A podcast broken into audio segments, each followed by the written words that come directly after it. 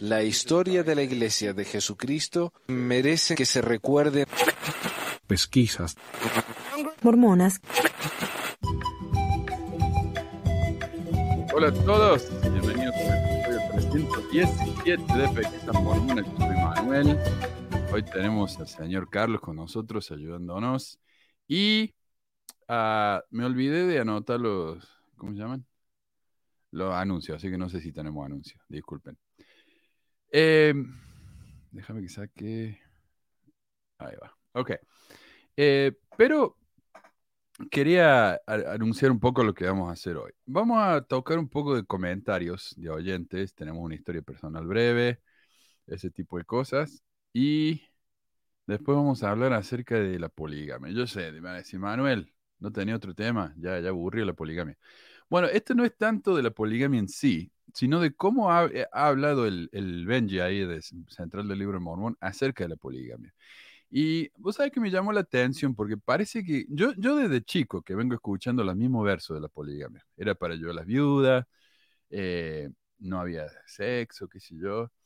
Pero hay algunas historias nuevas que están contando acerca de la poligamia que parece que es la versión moderna de lo que dicen los apologistas. Y lo que dice el Benji acá no es original, obviamente, pero me parece que es la nueva ola apologista sobre la poligamia. Y es más que nada eso, quiero hablar acerca del mensaje que comparten ellos sobre el tema y no tanto sobre el tema en sí. Pero obviamente vamos a clarificar algunas cosas. Eh, ¿Qué más? Bueno, eh, pasemos entonces. Oh, mira, quería saludar acá al señor Controversias Mormonas desde España, que ha sido el primero en comentar acá en el, en el vivo.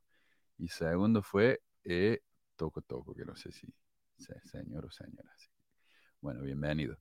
Eh, empecemos entonces con los audios de los oyentes. Este es un mensaje que nos mandó un amigo de Chile. A ver si que los obispos son obispos de... Ver, un poco. Yo siempre he sabido que los obispos son obispos de todo el barrio. Llámese barrio no a la capilla, a la estructura, ni a los que van al barrio, sino que llámese barrio al entorno geográfico que, que marca, di- digamos, los límites de la capilla. Yo la entiendo como cuando dicen que el profeta no es profeta solamente de los miembros de la iglesia, es profeta del mundo entero. El que la gente lo acepte o no ya es otra cosa. Con respecto al obispo, Entonces- también dice lo mismo, que el obispo es como dentro del sector completo, no solamente de los miembros, Ajá. pero nunca, nunca va a visitar a los no miembros. Ah, qué miércoles. O a, o a ver si hay alguna viuda en el área. No, yo nunca he escuchado eso. No, no, no. Mira qué grande ve que hay con el, con el mate y el termo. Y yo acá de aburrido nomás con café. Ahora que si viene el invierno, ve aquí por ahí podemos tomar un mate virtual. Claro, estaba escuchando un mensaje de una señora que llegaba una persona a pedir ayuda y le dijeron, eh, dale el libro de Mormón. Eh, eso yo encuentro que es una burla y una falta de respeto. Porque la persona eh, es como que si tú, no sé, pues tienes un dolor de muela y te dicen, no, lee el libro de Mormón y por fe se te va a curar. La persona necesita un dentista, necesita analgésico, necesita una atención médica. Claro, es como cuando lo- lo- los, past- lo- ¿cómo se llama? los misioneros cristianos van a Sudamérica, ¿viste? los países más pobres, van a África y tiran y Biblia, como si eso fuera a ayudar, ¿viste? En vez de darle comida. Gracias, Becky, qué grande, como siempre, ¿ah? Eh, yo creo que ya Becky se ha convertido en nuestra salvadora y señora. Eh, y tenemos Ya nuestra profeta. Sí, no, ya es más que profeta. Tenemos a Meli acá también. Hola, Meli. Buenos días. Aló, aló, hola, hola. Buenas Buenos tardes. días. España. Tardes ya aquí. Buenas tardes. Acá creo que es la hora más tarde. Bueno. Eh, bueno, entonces el obispo es el líder de toda la de- de- mormón y no mormón. A ver. y eso no se hacía.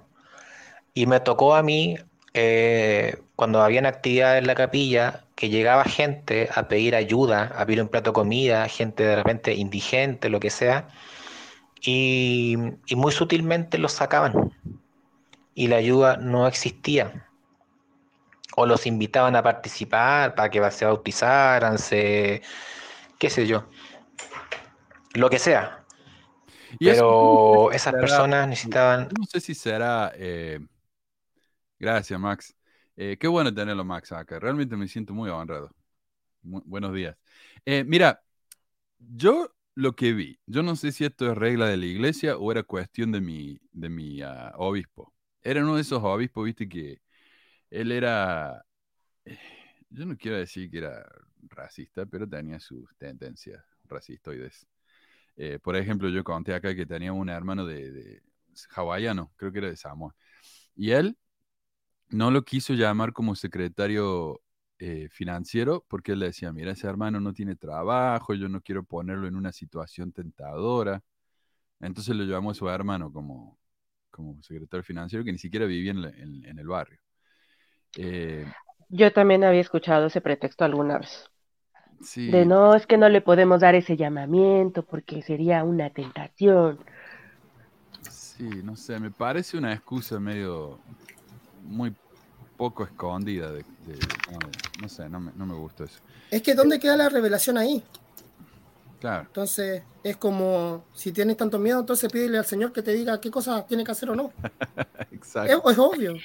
exacto. Y es que además allá, bueno, en, en tu caso, Manu, se mezcla el, el racismo con el clasismo, ¿no? Ahí, ahí van las dos de la mano.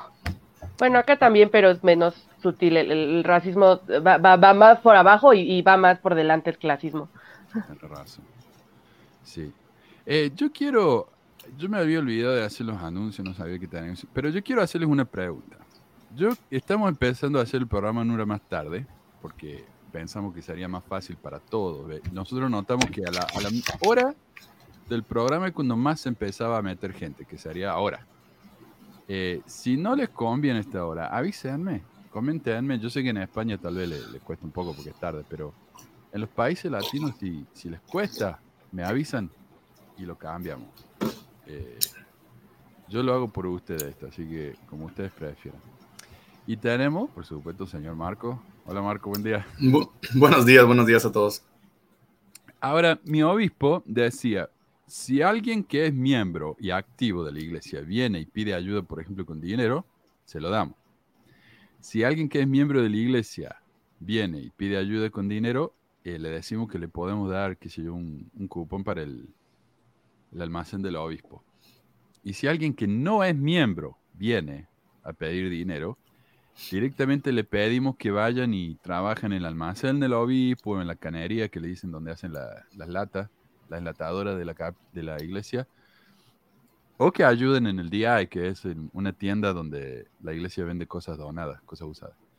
Si ellos van y ponen su hora ahí ayudando, nosotros le damos un cupón para el almacén del obispo, no, no dinero. Ahora, yo no sé Acá- si esta es la se hacía- regla, pero eso es Acá se hacía de, la, acá se hacía de, la- de, de otro modo. Era primero la familia, después el gobierno y después la iglesia. Ujú. Como que la iglesia siempre era la última instancia para poder ayudar. Siempre cuando tú estabas a la entrevista, te preguntaban, ¿ya fue? ¿Su familia le pudo ayudar? ¿El gobierno le pudo ayudar? Y si tú decías que no, ahí recién te, te daban la ayuda. Mm. Bueno, Es la, la escala, ¿no? De autosuficiencia. Ay, perdón, man. no, eso sí, eso también, sí, eso es en todas partes. Ah, que te dicen, primero tienes que ir con, o sea, te dicen, o sea, si la familia ya no te puede ayudar, bueno, entonces ya vemos, pero primero tienen que acudir a la familia. Sí. Sí, sí. Pero eh, también, además de, ese, de esa escala de a quién hay que pedirle ayuda, eh, también es diferente dependiendo del estatus eh, de- en su membresía. Eso. Eh, También es diferente dependiendo de qué tan amigo eres de los líderes, porque me tocó algunos casos donde los que pedían ayuda eran pues amigos cercanos del obispo, del presidente de estaca, y a ellos sin preguntarles nada les daban ayuda. Ellos lo pueden acusar diciendo que nada, que lo conocemos por eso, ¿viste? Sí, y por ejemplo había una familia en el barrio que, en un barrio de aquí de, de México que, que siempre pedían, siempre pedían ayuda, este, y el obispo no se las negaba, porque era como su cuate, pues su amigo, el que pedía la ayuda y nunca se las negaba, ya los miembros empezaron a quejar porque se dieron cuenta, algunos líderes se dieron cuenta de eso, como que otra vez, otra despensa, claro, o sea, siempre como que era como la despensa, ¿no? Comprarle el mandado, la despensa, y qué más, pues creo que de vez en cuando medicinas, eso, pero era muy seguido. Sí. Ahora lo que dice acá Carmelo, la Biblia dice, ayúdate y yo te ayudaré. Eso escuché unas 10.000 veces en la misión. Eso es muy típico de, de la, de la política conservadora acá estadounidense, eh, en la que cada uno se le tiene que arreglar solo. Eh, y ha creado una subcultura tremenda de los preppers y todo eso. Y muy erróneo, por cierto, porque la Biblia no dice eso. No solamente no dice eso, sino que Jesús, como dije la semana pasada, no, no, no fue y le dio caña de pesca a la gente. Él fue y le dio pescado. Así que, nada, nada, nada. Bueno, sigamos entonces porque con la historia de Luis, así pasamos el tema de algo ya. O sea, el hambre no se pasa leyendo, el dolor no se pasa leyendo. Eh, yo soy un creyente, sé que hay un Dios, eh, llame como se llame, y, y pienso yo a esta altura del partido de que no hay religión verdadera. Hay un Dios solamente. Y ese Dios uno tiene que dirigirse con el respeto debido y, Él sabrá, de acuerdo a nuestro comportamiento aquí, si merecemos o no de sus bendiciones. Pero a mí siempre me llamó la atención eso. Si el obispo es el obispo de todo el barrio, o sea, de miembros y no miembros, ¿por qué se condiciona la ayuda a las personas que no son de la iglesia?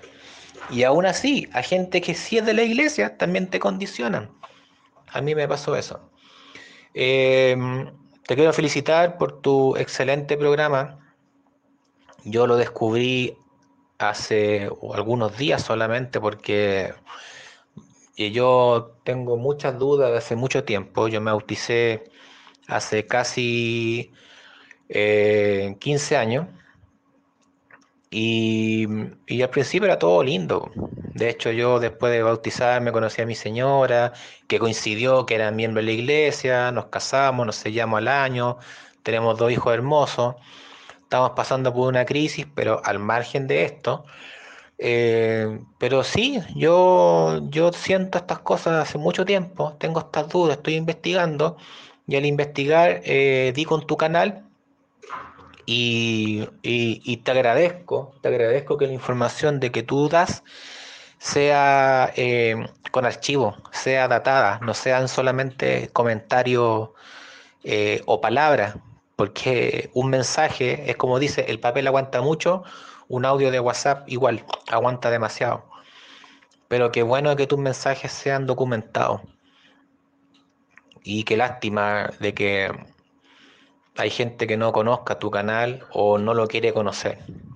Yo creo que eh, escuchaba un, a un, mensaje de uno de tus oyentes que decía de que de repente cuesta salir de la iglesia por temor a muchas cosas, de, re- de- de repente porque se cuestionan, eh, eh, se cuestiona el hecho de que si me salgo me va a ir peor, o porque a ti te enseñan de que a mayor conocimiento, mayor responsabilidad, entonces si tú te vas de la iglesia con lo que tú ya sabes, estás condenado a... Y mucha gente yo creo que todavía sufre por eso. Pero en el caso mío, estoy investigando concho y, y ya he averiguado bastantes cosas. Pero en fin, no te doy más la lata. Un abrazo desde Chile. eh, gracias por tu trabajo, por tu trabajo documentado, que es lo más importante, que ahí están los respaldos. Gracias, Luis. Eh, me dio un pánico acá porque se me acabaron las pilas del, del mouse. Casi me muero. Eh, gracias, Luis. Y mira, acá yo pregunté la semana pasada acerca de si la gente había escuchado acerca de la poligamia cuando eran chicos en la iglesia. Y Vicky dice, recién descubro este canal, pero no entendí lo de la poligamia. Yo me crié ahí y salí hace unos cinco años en mi adolescencia. Sí, es verdad que dicen que después de la muerte los que hicieran todo bien, etcétera, serían perfeccionados y que se volverían dioses. Pero lo de la poligamia nunca lo escuché ni por asomo. De todos modos, estoy descubriendo muchas cosas en este canal. Quizá lo dijeron al pasar y yo no lo recuerdo. Mis papás aún son activos y cuando encontré tu video del racismo, quedé tan decepcionada y asqueada que fui a hablar con ellos y preguntarles. Resultó que sí y yo no recordaba ese pasaje o explicación de por qué los negros son negros. Bueno, ahí está, ¿ves? Eh, y. Oh, y me, me mandó quién fue, Anaí, me mandó el audio de una clase de Instituto de Alto Soltero allá en México. En esta parte, bueno, eh, parece que es una clase de preparación para el matrimonio, algo así. En esta parte le el maestro le pregunta a los estudiantes si pueden dar ejemplo de los malos consejos que nos da el mundo. Ver. Yo creo que, bueno, realmente los que no nos hemos casado, me incluyo yo, creo que nos dejamos llevar a veces por, no sé, lo que dicen tal vez nuestros familiares que, que no son miembros o incluso que son miembros que, pues, ¿por qué nos vamos a casar si no, no sé, una casa, ¿no? Este, un trabajo fijo, si seguimos estudiando. Por ejemplo, yo he visto muchas veces que a los hombres nos dicen, ¿cómo la vas a mantener, no? Siempre nos dejamos influenciar por aquellas personas y no tal vez por los mandamientos que tenemos de, de, no sé, de casarnos. Entonces, por ejemplo, todos mis amigos que fueron misioneros, creo que la mayoría, los que se han casado son gringos o y mexicanos es muy poco, latinos también muy poco, entonces realmente no, no sé a qué se deba eso, pero sí nos dejamos influenciar por aquellas personas que hasta los mismos hermanos casados nos dicen como, ah, pues no te cases, ¿no? Lo cual uh, no tengo un rifle de largo alcance, sino si les dispararía yo. Entonces primero dice, bueno, ¿qué malos consejos le da a la gente? Y el joven este dice, bueno, muchos miembros, incluso, bueno, gente de mi familia, amigos, e incluso miembros, me dicen, ¿cómo te vas a casar si no la vas a poder mantener esta chica? ¿Y qué le responde el maestro? No tengo una, una, un rifle de largo alcance, si no les pegaría un tiro. Les dispara. No puede ser. Tranquilito, ¿ah? Ok, bueno, la próxima parte hay una chica. Eso, eso me recuerda al- a lo que dijo Holland, ¿no? O sea, estas son extensiones, esas actitudes de los miembros son extensiones de los apóstoles, que dicen, por ejemplo, Claro. que lo que dijo Holland de que, de que el que se va de la iglesia quisiera azotarlo en el piso, como golpearlo, como retenerlo y... Sí, nada, es, es muy violenta la retórica esta, pero me pareció tan, tan, tan gracioso porque dice, no tengo dinero para mantener a una, a una esposa, ¿cómo lo voy a hacer? Y la respuesta es, no tengo un rifle si no les pego. No, bueno. En esta parte hay otra chica que dice que está preocupada porque no quiere cometer un error al casarse, porque ella dice que ve muchos amigos que son muy miserables en su casamiento. Y, y la respuesta Eh, pues a veces a mí en lo personal se me hace atractivo el que digan no casarse porque pues he visto los problemas que trae el matrimonio y a veces pienso que es mejor idea no casarse porque así me voy a ahorrar todo eso. Me lo han dicho, lo veo, que son muy infelices. Entonces me da tanto miedo en lo personal escoger mal y que me vaya como lo que he visto. Y te doy toda la razón. O sea, Sí, es una efectivamente. excelente pregunta, excelente pregunta. ¿Cómo respondes eso? O sea, vivimos en el mundo después de todo. ¿Cómo vas a hacer para, qué pasa si que escoge uno mal y qué sé yo? Mira lo que es la respuesta del maestro, es increíble. Nunca había escuchado algo así. Cuando nosotros nos casamos, o sea, digan los adultos, eh, experimentamos muchas cosas. Los consejos que yo te puedo dar es, primero, y eso lo van a, lo van a ver al final de la clase con el, el profeta, con algunos consejos que les da. Les adelanto el primero. Escojan bien con quién casarse.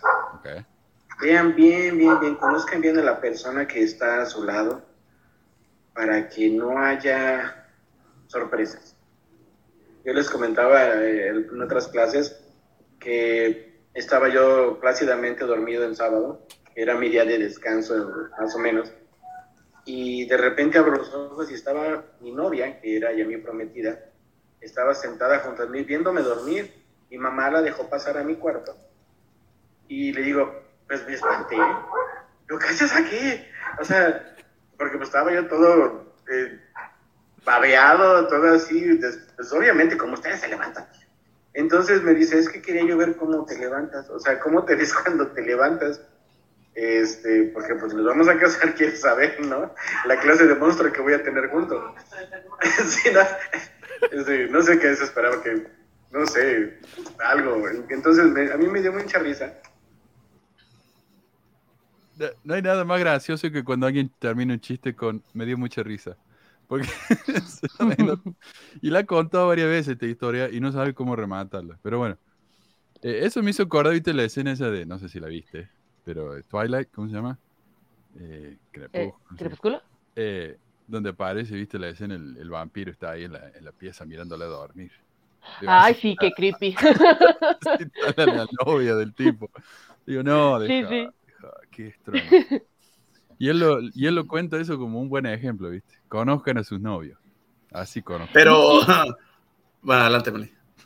Ah, dos comentarios ahorita que estaba escuchando. Una, me acordé de mis clases de instituto. La realidad es que en el adoctrinamiento que, que, me hice solita, así debo de reconocer que yo solita me hice el coco wash, este, obviamente fue en las clases, pero instituto tuvo mucho que ver, porque es como, por eso yo creo que hacen tanto énfasis, porque es este lugar donde vas y puedes platicarlo como más casual y entonces, no sé, creo que, que los mensajes se pueden, este, o sea, el adoctrinamiento se, se implanta mejor porque pareciera más casual. Y la otra, me acordé de una conversación que tenía con una amiguilla, obviamente hace muchos años, este, cuando éramos unas jovencitas entre mujeres jóvenes y adultas solteras, que era, híjole, uno de mis, de, de nuestras preocupaciones, muy sinceramente, era así como, es que si, si nunca has tenido sexo y ellos tampoco, así de, ¿qué tal que está bien feo? así, y no te gusta o no sabes, y ya te casaste y por la eternidad y te chingaste frustrada para siempre.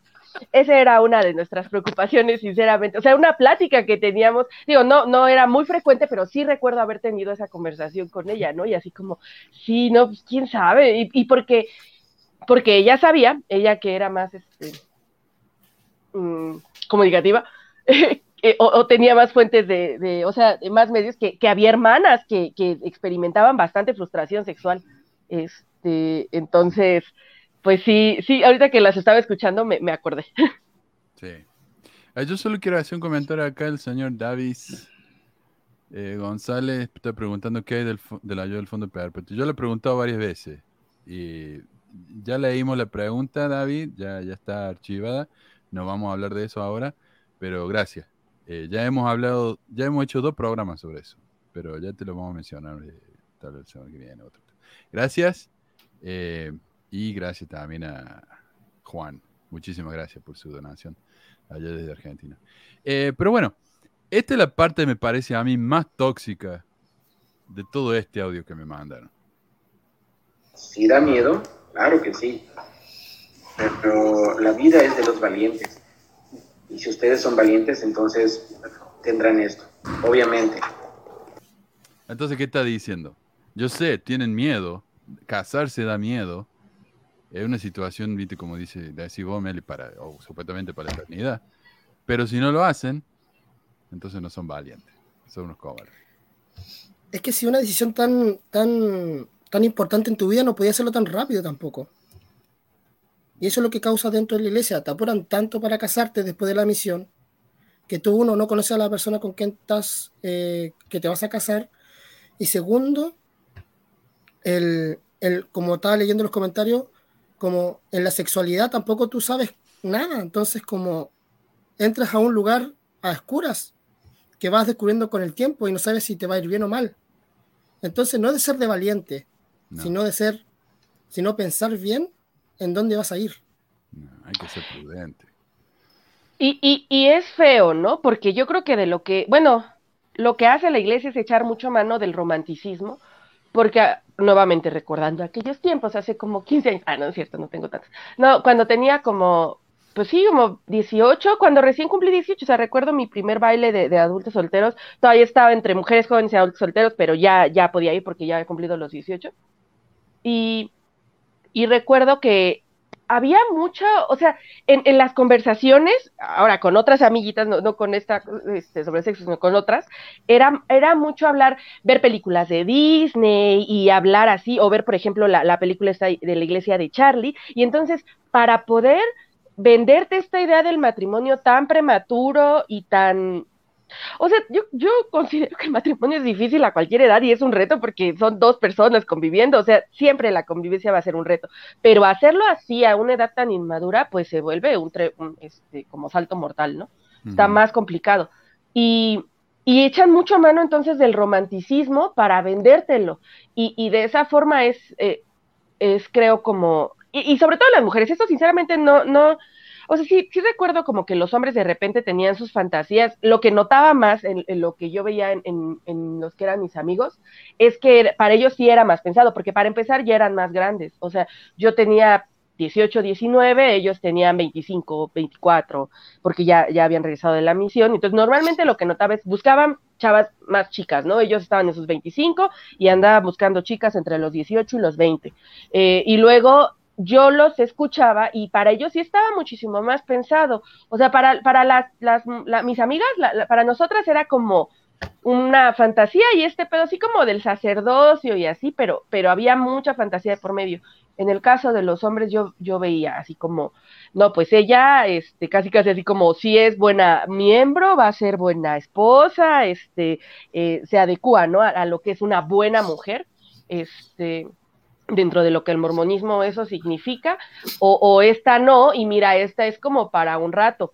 Eh, y sí conocí a más de uno y escuché la historia de más de una, este, en donde los vatos era así como, híjole, pues así como que, no, no te lo, se los voy a decir en otras palabras porque sinceramente no recuerdo las textuales de ese momento, pero básicamente es lo mismo, así como, no, pues es que no, básicamente no, no eres suficiente, ¿no? No eres suficientemente pura, este, hay la historia por ahí de alguien que obviamente no voy a dar nombres, pero conozco, era un tipo aquí muy famoso, o sea, con hijo de líderes y así, este, o sea, con una, eh, en la iglesia, dentro de, su estaca, era alguien, este, eh, importante, ¿no? Y este tipo, pues, tenía una novia, o sea, es, es misionero y todo, y ya la verdad no recuerdo bien su edad, yo, yo estaba muy chavita, yo tenía que 18, 19, 20 y ese güey, yo creo que ya andaba cerca de los 30, pero no estoy muy segura. Este, y tuvo una novia, o sea, siendo él misionero, tuvo una novia misionera, rompía la ley de castidad, este, lo que sé es que el tipo era malísimo, eh, y después, eh, esta historia la, vi como intermitentemente porque así como que de repente ya empezaron a andar y de repente ya había problemas, entonces me, me enteré así como que por partes, el caso es que sé que este tipo la superhumillaba en el sentido de, que después de que rompían la ley de castidad se hacía él como muy puritano, ¿no? Así como, es que me siento muy mal, y así. Y entonces, además de que era como nefastísimo, este, el, el, el, lo suyo, era muy, este, era puritano y la hacía sentir súper mal, como si fuera ella quien lo hubiera llevado ahí a la cama, ¿no? Como si no hubiera sido decisión de él, como de hecho él, ella, él era mayor que, que ella, este, entonces, permítanme.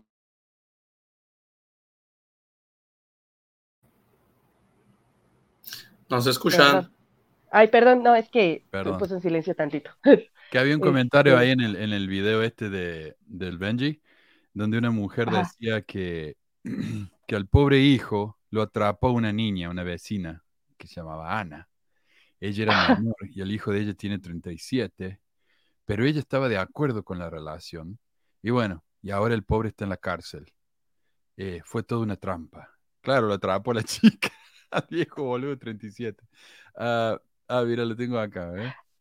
Ah, ah, bueno, pues algo así fue aquí. Al final de cuentas, esta relación terminó y este tipo se terminó casando con una, este, una que, chica que conoció como misionera dentro de su barrio, este, teniendo él novia, conoció a esta misionera, terminó la relación para casarse con la, o sea, cuando la, la misionera terminó la, la, misión, este, se casó con ella, y nefastísimo. Y como esa historia, por lo menos conozco tres, este, en donde, en donde ese era el, el, el modus operandi, ¿no? De, de, estos tipos, como bien que rompían la ley de castidad, muchas veces con chicas de la iglesia, pero lo que pasaba es que entonces ellos se sentían muy mal y si, claro. no, esto está muy mal y, y, ella es la culpable, ella es la que me está llevando al pecado y yo soy un don pendejo este, que se puede manipular bien fácil, ¿no? Qué ridículo. Ay, ay, ay. Mira, hablando de, de, de relaciones, pasemos entonces a, al comentario que me hizo uno, un tal, ah, no, no, a ver, este, Alberto. Dice, yo preferiría el matrimonio plural. Mi sueño es estar casado con varias gringas. Tal vez la poligamia sería un arma en contra del feminismo progre. Ahora, esto me, me, me, causó mucha curiosidad, ¿no? Además de su profunda misoginia. O sea, él piensa que humillar a las mujeres en general es un arma contra las feministas progre, como si hubiera algún otro tipo de feminismo, no sé. el feminismo conservador, no sé qué, a qué se refiere. Solo dejan notar que la, la razón que tiene el feminismo, ¿no? Cuando se habla de la misoginia, así de... Gracias por darnos la razón. Entonces yo fui al canal del Alberto este y tiene dos videos. Uno donde hace pesas y otro en el que toca la guitarra, aunque no, no- no sé si son la misma persona. Pero lo bueno de este comentario es que demuestra el cerebro de Manny que tienen los mormones más misógenos, ¿no? Y me da una transición perfecta para hablarles acerca del tema de hoy.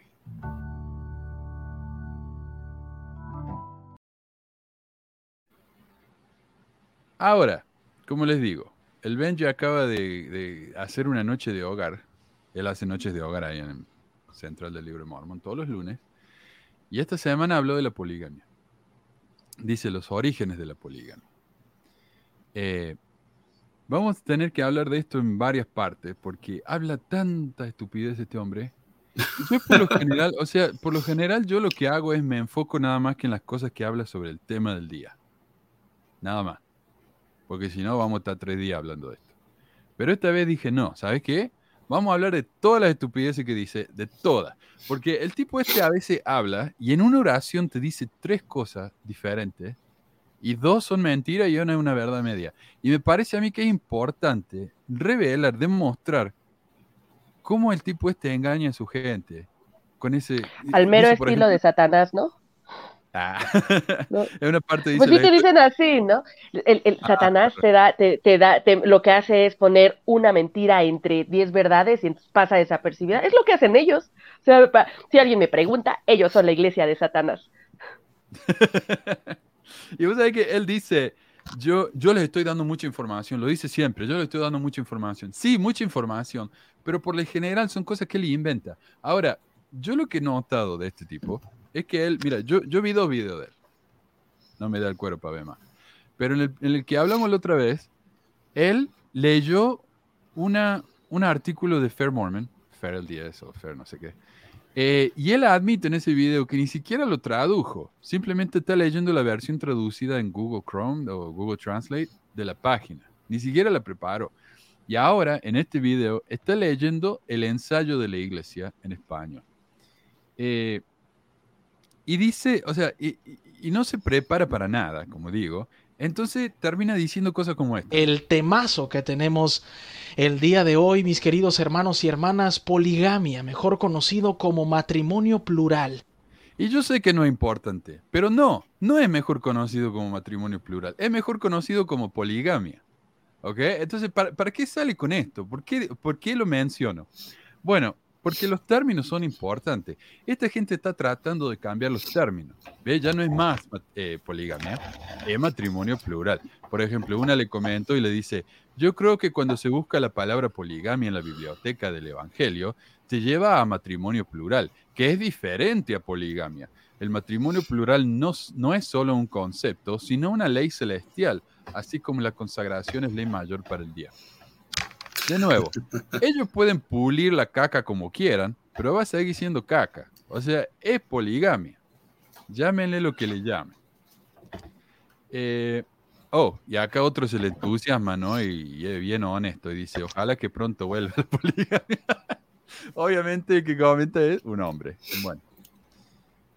Eh, pero ahora el Benji quiere decirnos que la iglesia siempre ha sido muy abierta con respecto al tema.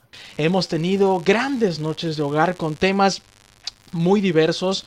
Este no lo habíamos tocado, hermanos y hermanas. Sabía yo perfectamente que en algún momento tendríamos que llegar a este punto, que inclusive la Iglesia de Jesucristo ha abierto al público desde hace ya varios años y muchos años toda la información que tenemos acerca de la poligamia.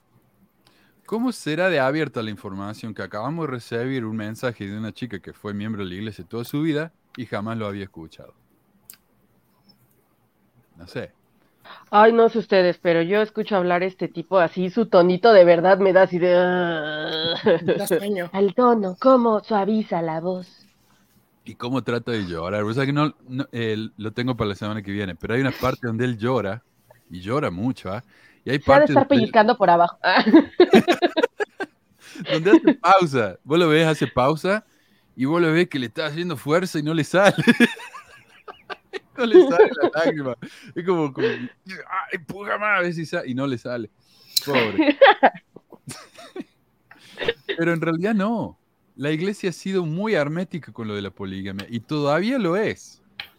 Cuando yo fui a seminario, no recuerdo haber escuchado una sola vez sobre la poligamia. Lo único que recuerdo de chico de haber escuchado es que mi presidente de hombres jóvenes, el Nacho, me dijo que muchas mujeres se casaron con José Smith o se sellaron después de que él se murió.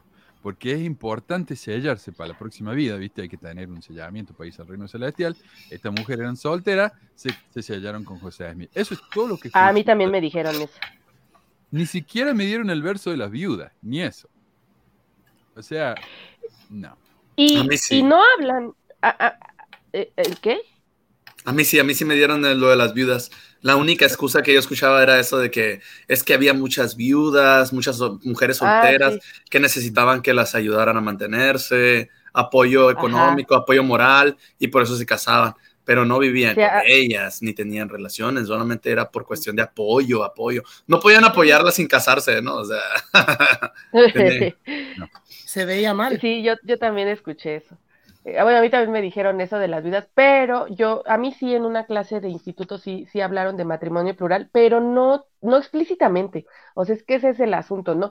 Lo, lo mencionan, o sea, en la clase de matrimonio, cuando hablaron de matrimonio celestial, recuerdo que, que el maestro sí hizo el comentario de que el matrimonio celestial finalmente, o sea, toda la clase fue dirigida para que finalmente eras como, ah, ya ven, el matrimonio celestial es el matrimonio plural. Pero bueno, esas ya son leyes para el cielo. Entonces, en el cielo va a ser así, aquí no. Entonces, pues bueno, sí me lo mencionaron en, en, en mi instituto, y, pero fuera de eso y de esa clase, mm, era raro, yo creo, quien llegaba o se mencionaba como muy como, ah, yo tengo esta información, pero no, no, no, esto es carne, ¿no? Ustedes le estamos dando leche. Este, y lo que sí es que sí se habla mucho de matrimonio. O sea, eso sí, todo el tiempo, en todo momento se está, se habla este, de matrimonio, pero, pero no de matrimonio plural. Si te vas a los manuales de los profetas o los presidentes de la iglesia, manuales que en los 90 y en los 2000, ¿no? Se, fueron como los pilares de la escuela dominical de la iglesia. Creo que, bueno, yo nunca miré ninguna referencia a matrimonio plural o, poligamia o matrimonio celestial ahí, este, así tal cual. En el de Brigham Young creo que nunca menciona a otra esposa, o sea, más que su primera esposa. Y sabes que esos manuales primero empiezan con biografía, ¿no? Con una parte como parte de, de la vida de Brigham Young. Y ya sale como que Brigham Young nació y no sé qué. Y también todo ese manual y sabiendo que él tenía muchas esposas. Y pues no, no, no, nunca leí nada en los manuales de los presidentes de la iglesia que hablara de la poligamia o del matrimonio plural, menos en el de Joseph Smith, Wilford Wood, John Taylor, nada, nada de ese aspecto. Entonces, como que esa es una manera de ocultar la información y pues yo siempre me he hecho la pregunta, o sea, si es algo celestial, si es algo real, ¿por qué no le da su lugar a las mujeres, a las esposas plurales? ¿Por qué simplemente no le da su posición? Porque tú ya crees como iglesia que eso fue ordenado por Dios, mandado por Dios, pues dale su lugar entonces en los manuales y en la historia, en la leona, o sea, darle, darle su lugar a, los testimonios de, de la- las esposas que apoyaron el matrimonio plural, que hay varios también que estaban a favor de eso, pero no, la iglesia ni siquiera les da el espacio y ni siquiera les da la oportunidad a esas mujeres que eran esposas plurales de ser más conocidas. O sea, ni siquiera Claro, porque este- saben que es vergonzoso, ¿no? O sea, que serían puestos bajo el escarnio público todavía como más retrógradas. O sea, todos, a- quienes hemos estado ahí saben que son los retrógradas, pero pues los pondría yo creo que todavía más en el, en el ojo de la opinión pública. Sí. Y yo tenía Yo un clip instituto- donde... Oh, dale, perdón. Yo en instituto, eh, en la clase de la historia de la iglesia, hablaron de la poligamia, pero solamente hablaron de las tres partes de la poligamia, como que era por necesidad, porque había muchas viudas y porque necesitaban tener un marido y no era y solamente me dijeron eso. Fueron como 15 minutos de la clase de, de una clase de una hora y media. Y eso es lo que hace la iglesia, solamente en estas cosas como que no tiene mucha más información que dar, simplemente da pinceladas y pasa adelante. Sí. Y en la iglesia los domingos tú nunca escuchas de esto. Es más, eh, hemos- estudiamos doctrina y convenios, estudiamos eh, eh, otro tipo de, de escrituras y tampoco nos enseñan nada de eso. No. Ah, yo tenía un clip que le voy a tocar la semana que viene, pero hay una parte donde el, el Benji habla de Luisa Beeman, la esposa de José Smith, y le dice Luisa Bowman. Y yo sé que no es importante de nuevo, pero esto me, me muestra a mí que no saben nada de estas mujeres. No tienen ni idea de quiénes son, cómo se llaman. Habla de Helen Mark Kimball y le dice Helen. O sea, un poco de, no sé, un poco de respeto, al menos saber el nombre de estas mujeres, pero ni eso saben. Eh, otra cosa que decías de, de, las mujeres, ¿por qué tienen que casarse? Esta señora Mayela dice, mi abuela materna se casó a los 12 años con mi abuelo de 29 años, tiempo de Revolución Mexicana, y se encontraron en la calle, ambos sin familia, y se casaron para tener a alguien vivir. Yo le digo, ¿por qué no la adoptaste? Si tiene 12 años, adóptala, ya puede ser tu hija.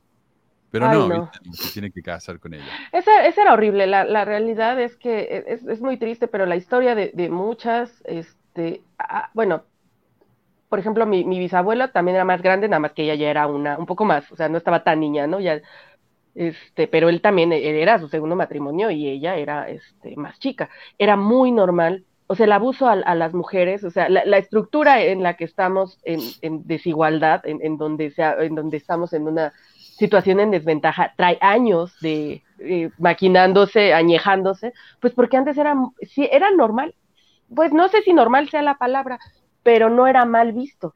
En, aquí por lo menos era bien común, muchas fueron robadas así de niñas, este, niñas robadas por adultos, violadas y después pues obligadas a casarse y no quedó de otra. Y entonces son las abuelitas que tienes historias en donde la abuelita siempre, ay, es que estaba amargada y mi abuelito, ay, era tan bueno, porque ella estaba tan enojada? Sí, güey, porque supieras la historia, claro. la historia sabrías, ¿no?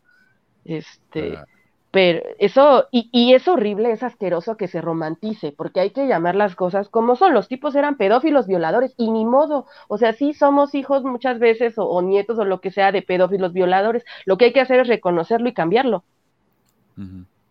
Y claro, claro, claro, porque era normal, pero no, voy a hablar de eso, porque no, esto no lo voy a dejar pasar tampoco. Ahora, yo, yo yendo al, al manual de seminario, mi manual de seminario ya no está en el internet, no lo puedo encontrar. Entonces encontré el manual del 2000. Yo me gradué como en el 97, por ahí. Eh, o 95. Pero mira lo que dice, en la sección de Doctrina y Convenio 132 del manual, todo lo que dice es que es el matrimonio. El matrimonio, matrimonio. Apenas menciona la poligamia. Y lo poco que dice sobre la poligamia es esto. Dice, evita el sensacionalismo y la especulación al hablar sobre el matrimonio plural. En ocasiones, los maestros especulan que el matrimonio plural será un requisito para todo el que entre en el reino celestial. No tenemos conocimiento de que el matrimonio plural vaya a ser un requisito para la exaltación. Escriba en la pizarra Abraham, Jacob, Moisés, José Smith y Brigham Young. Bla, bla, bla, bla, bla. Dice, de acuerdo al versículo 34, ¿qué hizo Abraham? De Doctrina y Comercio 132. ¿Qué razones se dan estos versículos para ello? Obviamente lo que dice el versículo 34 es que Abraham se casó con, con otras mujeres. Dice, Dios mandó a Abraham y Sara le dio a Agar por esposa a Abraham. ¿Por qué lo hizo? Porque era la ley, y de Agar nacieron muchos pueblos. La referencia es a Génesis 16. Sí, porque si te vas a... eso es lo que dice en Doctrina y Comercio 132. Y dice, Dios le mandó a Moisés. Digo, ah, ¿dónde dice que Dios le mandó a Moisés? Y te da la referencia a Génesis 16. Esto es lo que dice Génesis 16, que me parece que es lo mismo que compartió vos, Marco, la otra semana. Sí. Y, y Sarai, esposa de Abraham, no le daba hijos, y ella tenía una sierva egipcia que se llamaba Agar. Dijo pues Sarai a Abraham, ya ves que Jehová me ha hecho estéril, te ruego que te allegues a mi sierva, quizás tendré hijos de ella. Y atendió a Abraham a la voz de Sarai, y Sarai, esposa de Abraham, tomó Agar, su sierva egipcia, al cabo de 10 años que había habitado Abraham en la tierra, y la dio a Abraham. En ninguna parte dice que Dios le mandó que debía hacerlo, pero Doctrina y Convenio dice que sí, y el manual este dice que sí. Eso es simplemente una mentira. O sea, en vez de darme la referencia a la Biblia donde no dice eso, decime, bueno, José Smith tuvo una revelación en la que él aprendió que a Moisés lo había mandado el Señor. Bueno, al menos ya es algo. Pero ni eso tienen. Entonces, no. no, no.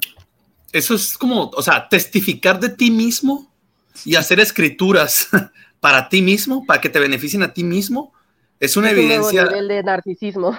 No, sí, y es una evidencia de que, de que, de que estás mintiendo, porque es como decir, ah, miren, este, son, son, tú mismo te pones la coartada, ¿no? La coartada para, por si te preguntan. Y lo peor de todo es que al final Sara tuvo hijos. Y a Agar, como dijiste vos, la echaron, la desecharon, la tiraron al desierto.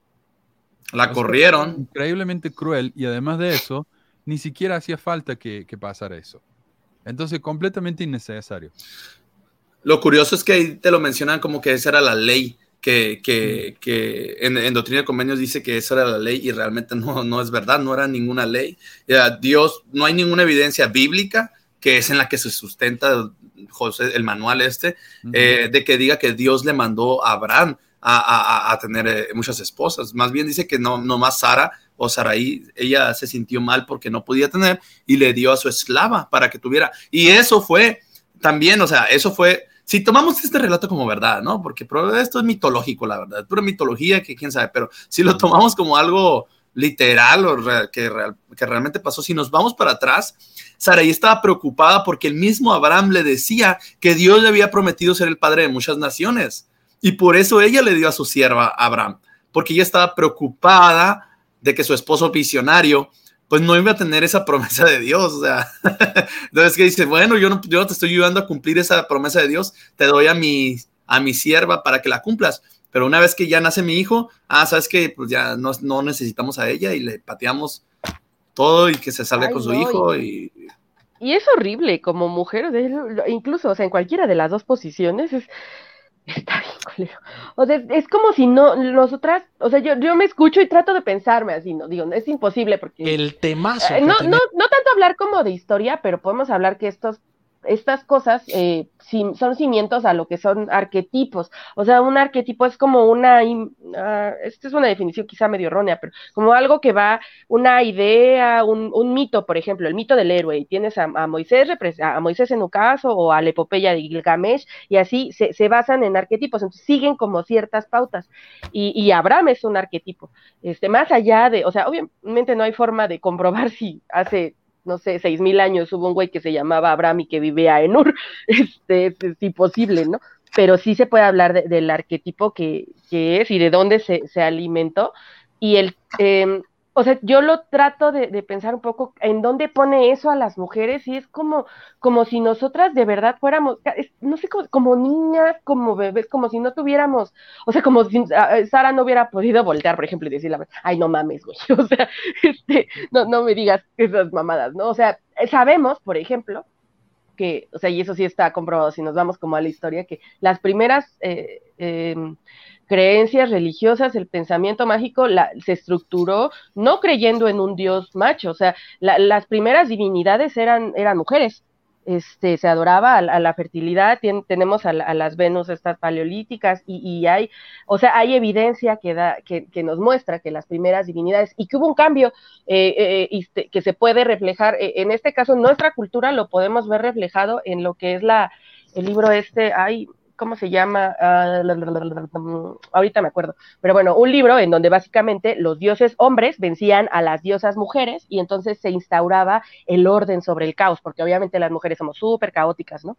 Este, y, ahí viene como este, este cambio que se hace en la, en la estructura del pensamiento, digamos, y en donde nace la divinidad de hombres, primero muchos y ya luego el cristianismo lo, lo pulió y volvió uno solo tres este, pero las primeras divinidades eran mujeres. Entonces, obviamente estas, estas, estos cuentos, es, justamente como este libro que se escribió, o sea, estos cuentos se escriben para enseñarte como mujer cuál es tu lugar, o sea, tu posición es subordinada, y si tu marido te dice que Dios le habló y que tiene que tener hijos, tú tienes que hacer todo lo posible para darle hijos, ¿no? Y te lo están enseñando y te lo están repitiendo, y entonces tú pues obviamente creces escuchando eso y terminas, aquí terminas eh, eh, teniendo generaciones de mujeres super adoctrinadas pensando que sí, que su papel es ser la ayuda idónea y este y, se, cumplirle los caprichos al marido, ¿no? Porque ese güey es casi casi el representante de Dios en, la tierra. Ay, nomás no me acuerdo del nombre, ahorita seguramente me acordaré, interrumpiré. Eso es lo que dice Melissa enseña en el templo. Eso es lo que dice Melissa enseña en el templo, de que tienes que hacerle caso a lo que dice tu esposo porque tu esposo habla con Dios y él es la cabeza de la familia. Entonces, más que, que, otra cosa es machismo en, en, en, 100%. O sea, la mujer no tiene voz ni voto en el matrimonio. porque siempre tiene que guiarse por lo que el esposo le dice. Y eso encuentro que igual es. Carlos, que vos sos un feminista progre. ¿Mande? Carlos es un feminista progre. Ah. Así es es. que eh, y es increíble cuando hace, se hacen estas críticas o estas este, observaciones que salgan, ¿no? Eso justamente babosos a decir así de, ah, es que hay que, hay que vencerlo como si fuera algo malo, como si el, el, el plantear estos cuestionamientos, como si el querer ver a las mujeres como seres este, eh, integrales, completos, en, en, fuera algo malo, ¿no? Algo negativo, porque no, no, no, tu papel es, o sea, tú eres la casa, eres la guía, en todo caso eres la, la nana de mis hijos, ¿no? Nada más. Pero los hijos son míos, porque yo soy el hombre, aunque tú los hayas parido y creado dentro de ti. Manuel, te escuchas muy bajito tu volumen. ¿Hola? ¿No? Un poco para un más. segundito. ¿Sabes que me, se me, se me salí del coso este por accidente? ¿No? ¿Hola? ¿Hola? ¿Hola? Ahí está. ¿no? Se escucha bien. ¿No? Me salí, ¿te, te cuenta? Me salí y volví. No sé, bueno, vamos a ver, ojalá. Melo dice que cambiaron lo que yo dije, que eso lo cambiaron en la ceremonia del templo. No sé si será verdad. Sí, sí lo cambiaron ya. Sí, antes las mujeres tenían velo y ahora no. Y yo estaba discutiendo con una, una argentina mormona y me decía, no, pero si eso no pasa en el templo. Y yo, ¿cómo que no? Las mujeres tenían velo. No, eso no es cierto. Porque ella entró hace muy poco y ella nunca lo vio. Pero bueno. Eh, avísenme si se escucha muy, muy bajo, lo subo más. No se escucha bien ahora. Ok, ok, ok. Ah, pasemos a ver, no, no estoy seguro qué clip, porque cuando me fui se me borró el video. O sea, ¿qué dice acá? Algunos de ustedes está, en su ok, sí. casa respetamos las creencias. Respeto Hay personas allí en su casa, hermanos, que creen que simplemente la poligamia no existió, que es un rumor y que es un chisme de los detractores de la iglesia.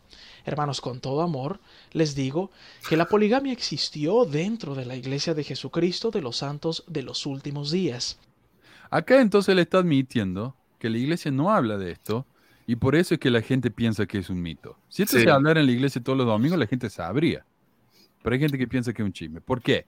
Porque gente como él se la pasan diciendo que todo lo que nosotros decimos es mentira, es incorrecto, que tenemos fuentes falsas. O sea, cuando le da y le da con el mismo verso, a la gente se le graba en la cabeza, no importa cuántas veces nosotros digamos algo o cuántas evidencias mostremos, en cuanto nos escuchen van a pensar, es mentira, es falso.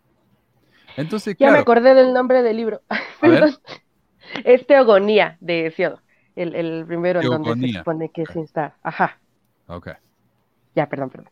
No, no, está bien. Eh, bueno, y le, le sigue acá, a ver.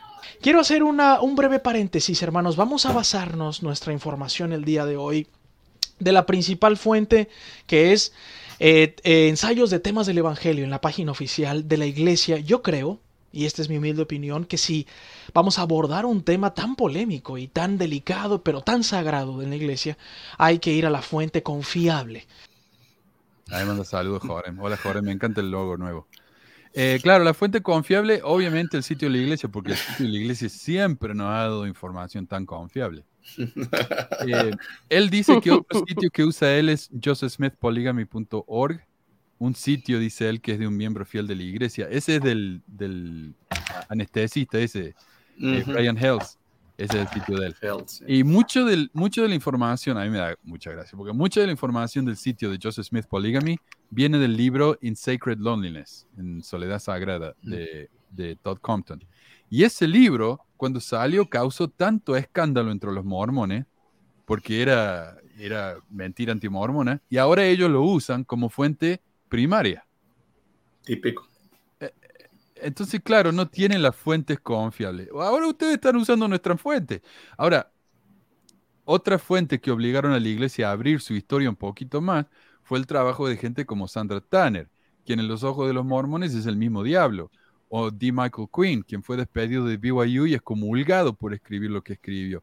Y el increíble trabajo, me parece a mí, que el- es el estándar, de Von Brody, a quien el Benji obviamente no conoce porque piensa que es hombre, pero no le impide eso hablar de ella y opinar, ¿no? Ya, eh, pues ya la vamos a mencionar más adelante. Y si no fuera por Brody, pienso yo, que ella tiene alguna información incorrecta. Es cierto, porque la iglesia no era abierta con su fuente, entonces ella eh, habló de lo que pudo y el resto como que tuvo que inferir con, eh, teniendo este, esta información acá y este acá, juntemos a ver qué pasa. Pero el, el- yo diría el 95% de lo que dijo ella es confiable hoy en día. Más Eh, que de la iglesia. Exacto. Y gracias al trabajo como ella, la iglesia se vio obligada a empezar a ser más honesta.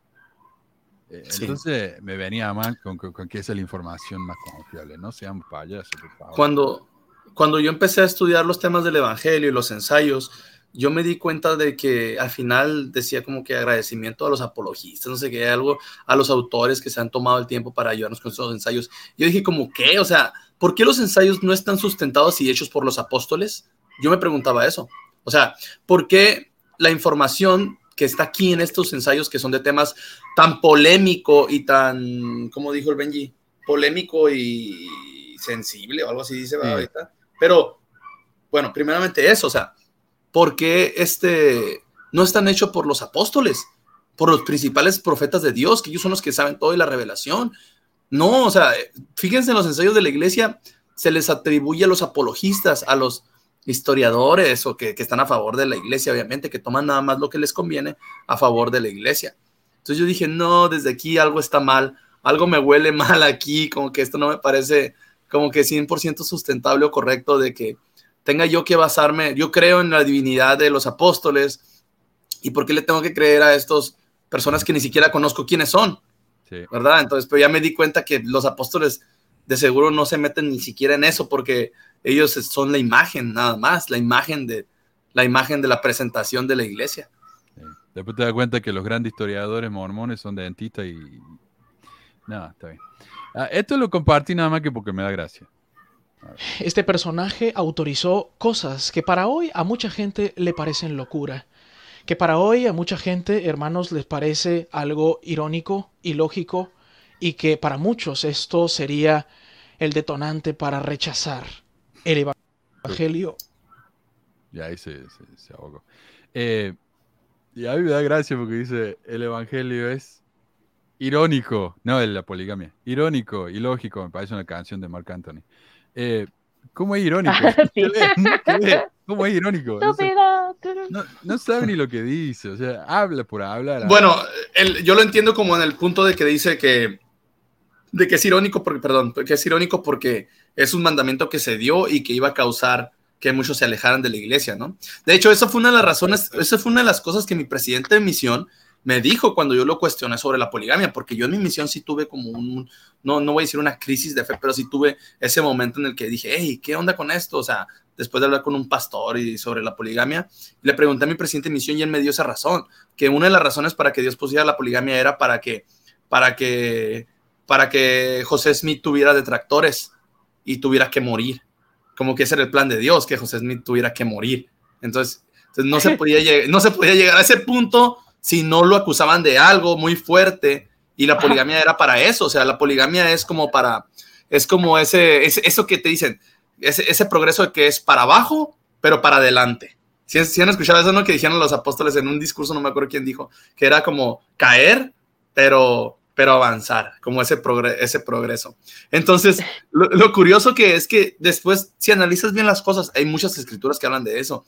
La, clásica escritura de que, que todo, todo reino dividido contra sí mismo debe de padecer en, en- la Biblia, como que habla, Jesucristo mismo dijo, o sea, que no puede el, el bueno hacer lo malo ni el malo hacer lo bueno, algo así, ¿no? Entonces, ahí hay una contradicción porque, ¿cómo es posible que un Dios amoroso, un padre, o sea, caritativo, que quiere que llegues a la exaltación y que sabe que eres un imperfecto, ¿cómo es posible que Él te va a poner y te va a dar un mandamiento para que no lo logres? O sea, e- e- es muy diferente que es muy diferente a que, a que, a que te ponga, a que haya pruebas, ¿no? Cositas por ahí, pero no a que te ponga algo que prácticamente, si, si tú no lo aceptas porque es algo muy difícil para ti, vas a caer en la condenación eterna. O sea, no vas a estar en la gloria celestial por culpa de eso que él te dio. Y yo lo pongo en mi Además- perspectiva. O sea, yo lo pongo en mi, en mi perspectiva como papá. O sea, yo sí puedo dejar que mi hijo batalle en algunas cosas, ponerle unas, unas sumas y restas, ¿no? En matemáticas, y no, hazlo tú solito. Está difícil, hazlo tú solito. Órale, esfuérzate. Pero no le voy a poner una droga o una pistola enfrente de la mesa para que, y decir, no, bueno, ya será él. Si él agarra y él se la toma, o si él agarra la pistola y se dispara, pues es que, pues, mm, es su culpa. O sea, yo se la puse ahí y este, yo, eh, ellos están siendo probados. O sea, yo como papá es mi responsabilidad cuidarlo también. Y es muy curioso porque en la iglesia te hacen ejemplos de padre e hijo así, con, diciendo que Dios es como un padre amoroso que siempre te va a proteger, pero va a dejar que pases por experiencias negativas, como un padre también deja que sus hijos pasen por experiencias negativas. Pero esto es muy diferente. El ponerte un mandamiento o ponerte cosas que vienen desde el ejemplo de Abraham, como cuando manda a matar a su hijo Isaac, el cual creo que pues está totalmente una fumada. Yo no me lo creo eso, ¿verdad? Pero igual, cuando, cuando un padre amoroso te pone herramientas y te pone cosas malas, para que las hagas, yo creo que eso está mal. Yo no creo que, no creo la verdad, sinceramente, en un Dios que haga eso. Es como ser un Dios este, eh, sádico, ¿no? Que se divierte con, la el, verdad, el, con el sufrimiento el Dios del, el, Dios del judío, del, de los judeocristianos está bien culero. es un papá bien mala onda. o sea, sí, ¿no? Entonces mata a mandar hijos, no le importan las mujeres, este, eh, no sé, manda a matar al, hijo que sí es de su carne. No, no, está, está, es muy, un papá muy feo, la verdad, ¿eh? Yo con eso que dice el Benji, ¿verdad? Esto que está diciendo él de que, de que es irónico que se haya este mandamiento que iba a alejar a muchas personas. Oye, pues si ya sabes que va a alejar a muchas personas, pues no lo mandes, o sea, manda otra cosa. ya tenemos suficiente con Satanás, mijo. O sea, ya tenemos suficiente con el diablo. O sea, para que tú pongas mandamientos que, que, sabes que van a crear este. Es que ahí está la incongruencia, ahí está la contradicción. Dios no va a mandar, no va a poner ese mandamiento que va a hacer que, que todos este, dudemos o que, y que por eso pierdas el testimonio de Jesucristo porque pues muchos pierden el testimonio de Jesucristo, ¿no? Por así decirlo, voy a decirlo de esa manera, por la poligamia y todo eso. O bueno, ahora otra cosa, el Benji dice, no, pues es que es un tema que controversial, polémico, sensible. O sea, ¿por qué la iglesia verdadera de Jesucristo, de, todo, de, toda la historia, ¿por qué tiene tantos temas controversiales, polémicos y sensibles? O sea, es otra cosa, ¿no? O sea, tiene tantos temas polémicos, sensibles, o sea, no, no te pases, eso ya es una sospecha. Por lo menos tienes que sospechar de algo ahí, de que se tenga que estar defendiendo tanto a la iglesia. Me escuchan a mí, ¿sabes que estoy conectado con el internet del teléfono porque se me apagó? No sé si es demasiado lento. Sí, te escucho. Sí, sí, te escucho. Ya lo voy a volver a conectar, se me estaba reiniciando. Pero eh, quiero, quiero pasar entonces a, a los próximos porque no nos va a dar tiempo para... Y eso es solamente la, primera parte ¿ah? del, programa. Pero eh, acá el, tipo dijo una cosa, que hablando sobre nosotros, que me parece que se va a convertir en el clip que vamos a tocar mucho acá en el programa. En el argot latinoamericano sabemos que una verdad dicha a medias es una mentira. No se escucha, ¿no? Si usted cree que lo que estamos diciendo Sí, sabemos que una verdad dicha a medias es una Pero bueno, ahí él dice que, que una verdad a medias es una mentira. No sé si... Usted, yo no sé por qué no lo estoy escuchando, qué raro. Bueno. Eh, no, aquí sí se escucha. Ok, bien, bien, bien, bien. Bueno, entonces una verdad media. Si usted cree que lo que estamos diciendo se, va a convertir es una aberración, pregúntenle al Señor. De lo que hable él. Pucha, no se me está cargando. ¿Me puedes ayudar, Carlos, con esto? Porque no sé por qué. Eh, pero bueno. Eh, bueno, después dice, eh, en el argot latinoamericano, decir verdad es, decir verdad en medias mentir. Y después él dice, Personas que se hacen llamar mormones o aceptan el mote de mormones, ese nickname en inglés o el apodo en español de mormones, algunos de ellos, hermanos, viven en muchos lugares del mundo y mucha gente nos ha atacado a nosotros, hermanos, creyendo que representamos a ese movimiento el cual la iglesia le puso final hace muchos siglos. ¿Lo escucharon a eso? Sí. Yo no. ¿Qué dijo? dijo que está hablando de todos los mormones que toman el nickname de ah, mormones y, que, y que la iglesia los ataca a ellos, los, los, los, no, los santos de los últimos días. Ah, que no, dice ahí que la iglesia le puso final al poligamia hace muchos siglos. Sí, ahí dice, hace muchos siglos, dice. Ahora yo sé, yo sé que hablo mal a veces, me equivoco, digo estupidez. Uno me corrigió esta semana porque digo hubieron en vez de hubo, y eso está mal. Pero que la poligamia se acabó hace muchos siglos, vamos, ya, no sé, ya es mucho. Eh, y este me da gracia porque es como un subplot, ¿viste? A veces cuando ves una, una, una serie, está el plot principal, ¿no? El, argumento principal y hay un subargumento. Este es como el subargumento de este video, que es como menos lo que me está pasando a mí, que estoy poniendo, teniendo ahora problemas con el internet. Pero me encanta esto, mira. Quería nada más ofrecerles una disculpa el lunes pasado. No pudimos hacer posible la noche de hogar por detalles con el internet. Este, hicimos dos intentos y no tuvimos esa bendición del Señor de poder este, transmitir y conectarnos por Facebook y por YouTube. Bueno, entonces eh, dijo que del internet, ¿no? Que no le anduvo. Ok, entonces el internet no le anduvo, intentó dos veces, bueno, ahora el internet le volvió, pero ahora tiene otro problema. Eh, hice mis anotaciones aquí yo en la página de la iglesia y me sacó ahorita y, este, y estoy teniendo problemas para regresar a, a las lecturas de ensayos de temas del Evangelio. No sé, a esta altura me parece a mí que como que Dios le está dando una señal de que no quiere que hable de esto, ¿no? Dice, Benji, tranquilo, chico. Ya basta. Con no. Nos estás Pero- dejando mal. No, tal vez la, tal vez la corporación le está enviando ahí hackers que le están bloqueando la señal, ¿no? Córtenle, córtenle la señal, Benji, córtenle la misma, los del área, ¿no? Ya no dejen que haga estos videos. Desde aquel de, desde aquel, yo sé, yo sé que José Smith, yo, José mi vida. yo sé, yo sé que él vive. Córtenlo ya. No voy a decir otra cosa Pero igual. mira, me, me da gracia, me, me resulta curioso a mí que eh, Más Fe habla de, de la Ellen. O sea, ahora él habla de- Oh, oh. Uy. A ver. ¿Tienes problemas con internet, parece, Manu? Sí, sí, sí, sí, Sí. sí. Sí, ahorita sí. Te paraste. Creo No, también ahí los que se de, desconectó. los de Salt Lake también están con Manu, también El- están.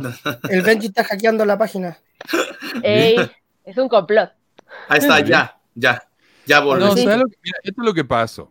Mi hijo está allá jugando a Fortnite, desenchufó la computadora y en el mismo enchufe donde está la computadora está el, el internet, el router. Así que me, me juego tu el, me apagó el internet. Es culpa de él. Este. Eh, bueno, entonces no es casualidad, me parece a mí. No sé. no, eh, yo, yo pienso que hay algo ahí que la iglesia está diciendo, bueno, hablemos de esto, saquémoslo ahí para que la gente al menos tenga algo. eh, y si pueden hablar rápido Como- y tienen mucha información, mejor. Algo así como para que vean que no tenemos nada que ocultar, ¿no? O sea, siento que es un poco el, el... Aquí no estamos mintiendo, mira, ahí estamos hablando, no estamos diciendo realmente nada, pero mira, ahí está la palabra. Pero es bien curioso porque es una, como él dijo, una verdad a medias es una mentira. Entonces, igual sigue siendo una verdad a medias, porque para empezar, si tú le preguntas a la iglesia y le pones de argumento a este tipo y haces su video de Benji, ellos te van a decir, es que eso no es oficial de la iglesia. Te van a decir, Eso. no es oficial. Entonces dices tú, ¿qué? Pues entonces, ¿qué rollo? Entonces, ¿dónde está la fuente oficial? No, vete a los ensayos, vete allá.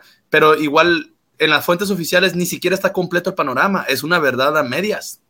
Entonces también es una mentira. Ellos mismos admiten que, que te- en cierta forma te están mintiendo también. Es que ellos dan por sentado que el ensayo es la verdad al 100%. Sí, claro, claro. Entonces- Bueno, la fuente más confiable que hay. Tiene, la fuente confiable es la iglesia, entonces no salgan de ahí. ¿Cómo será de confiable ese ensayo que nos dice que la, la Ellen tenía unos meses antes de los 15 años? O sea, ni siquiera nos pueden decir, tenía 14, se casó con una nena de 14. No, tenía muchos meses antes de 15. 11 meses antes.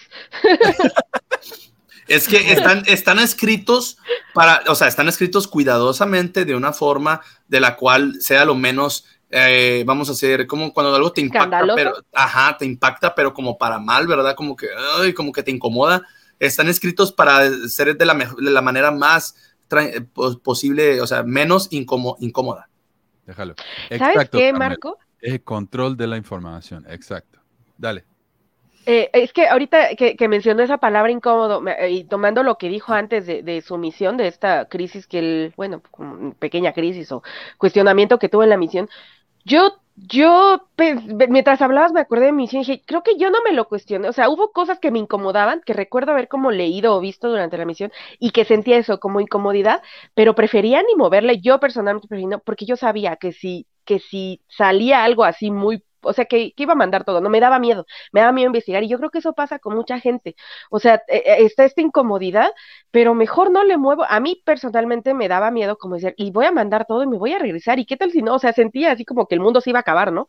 Este, si, si descubría que la iglesia era falsa, y que sí sentí eso, o sea, la realidad es que el proceso de, de salir de muchas cosas sí se sintió de pronto como si el mundo se acabara, porque, porque tu cosmovisión, o sea, se mueve todo, ¿no? Tu, tu concepción de la realidad, pero pero esa incomodidad muchas veces que muchos miembros y, muchas eh, creo que sentimos, no la exploramos por miedo. y, qué es lo que pasa. Y por eso sirve, como que lo digo, para que no, no haga un shock. Sí te va a incomodar, pero, pero saben que su miedo no, los, no les va a permitir querer indagar más. Es la etapa de la negación. Yo, creo, yo creo que hacen eso también por lo que dice Meli como para que dejar tranquila a la gente y no busque por fuera, para que no empiece a, sacar mucho más información y no pierda la fe. Mira, es difícil, acá dice, por ejemplo, Juan Carlos, de hecho yo también sentí miedo las primeras veces que escuché a Manuel. Yo al principio, yo sé que era mucho más, eh, trataba de ser más, más, neutral, ¿no? Tal vez la iglesia es verdadera, tal vez no, pero yo a esta altura yo no tengo duda de que la iglesia es falsa, pero yo no lo voy a andar diciendo. La iglesia es falsa, yo testifico que la iglesia es falsa. Yo voy a seguir mostrando la información y que ustedes hagan lo que quieran. Y yo sé que es chocante escucharme ahora, porque soy mucho más directo que antes, pero me parece a mí que es importante dejar de tratar a la iglesia con, pinzas, ¿viste? Con tanto cuidado, porque seguimos tratándola como algo sagrado. Y para mí no lo es. Tal vez al escuchar a alguien que, que ataca tanto la iglesia, suena chocante, pero te hace ver que no, es que todo el mundo la, adora, la trata como algo sagrado.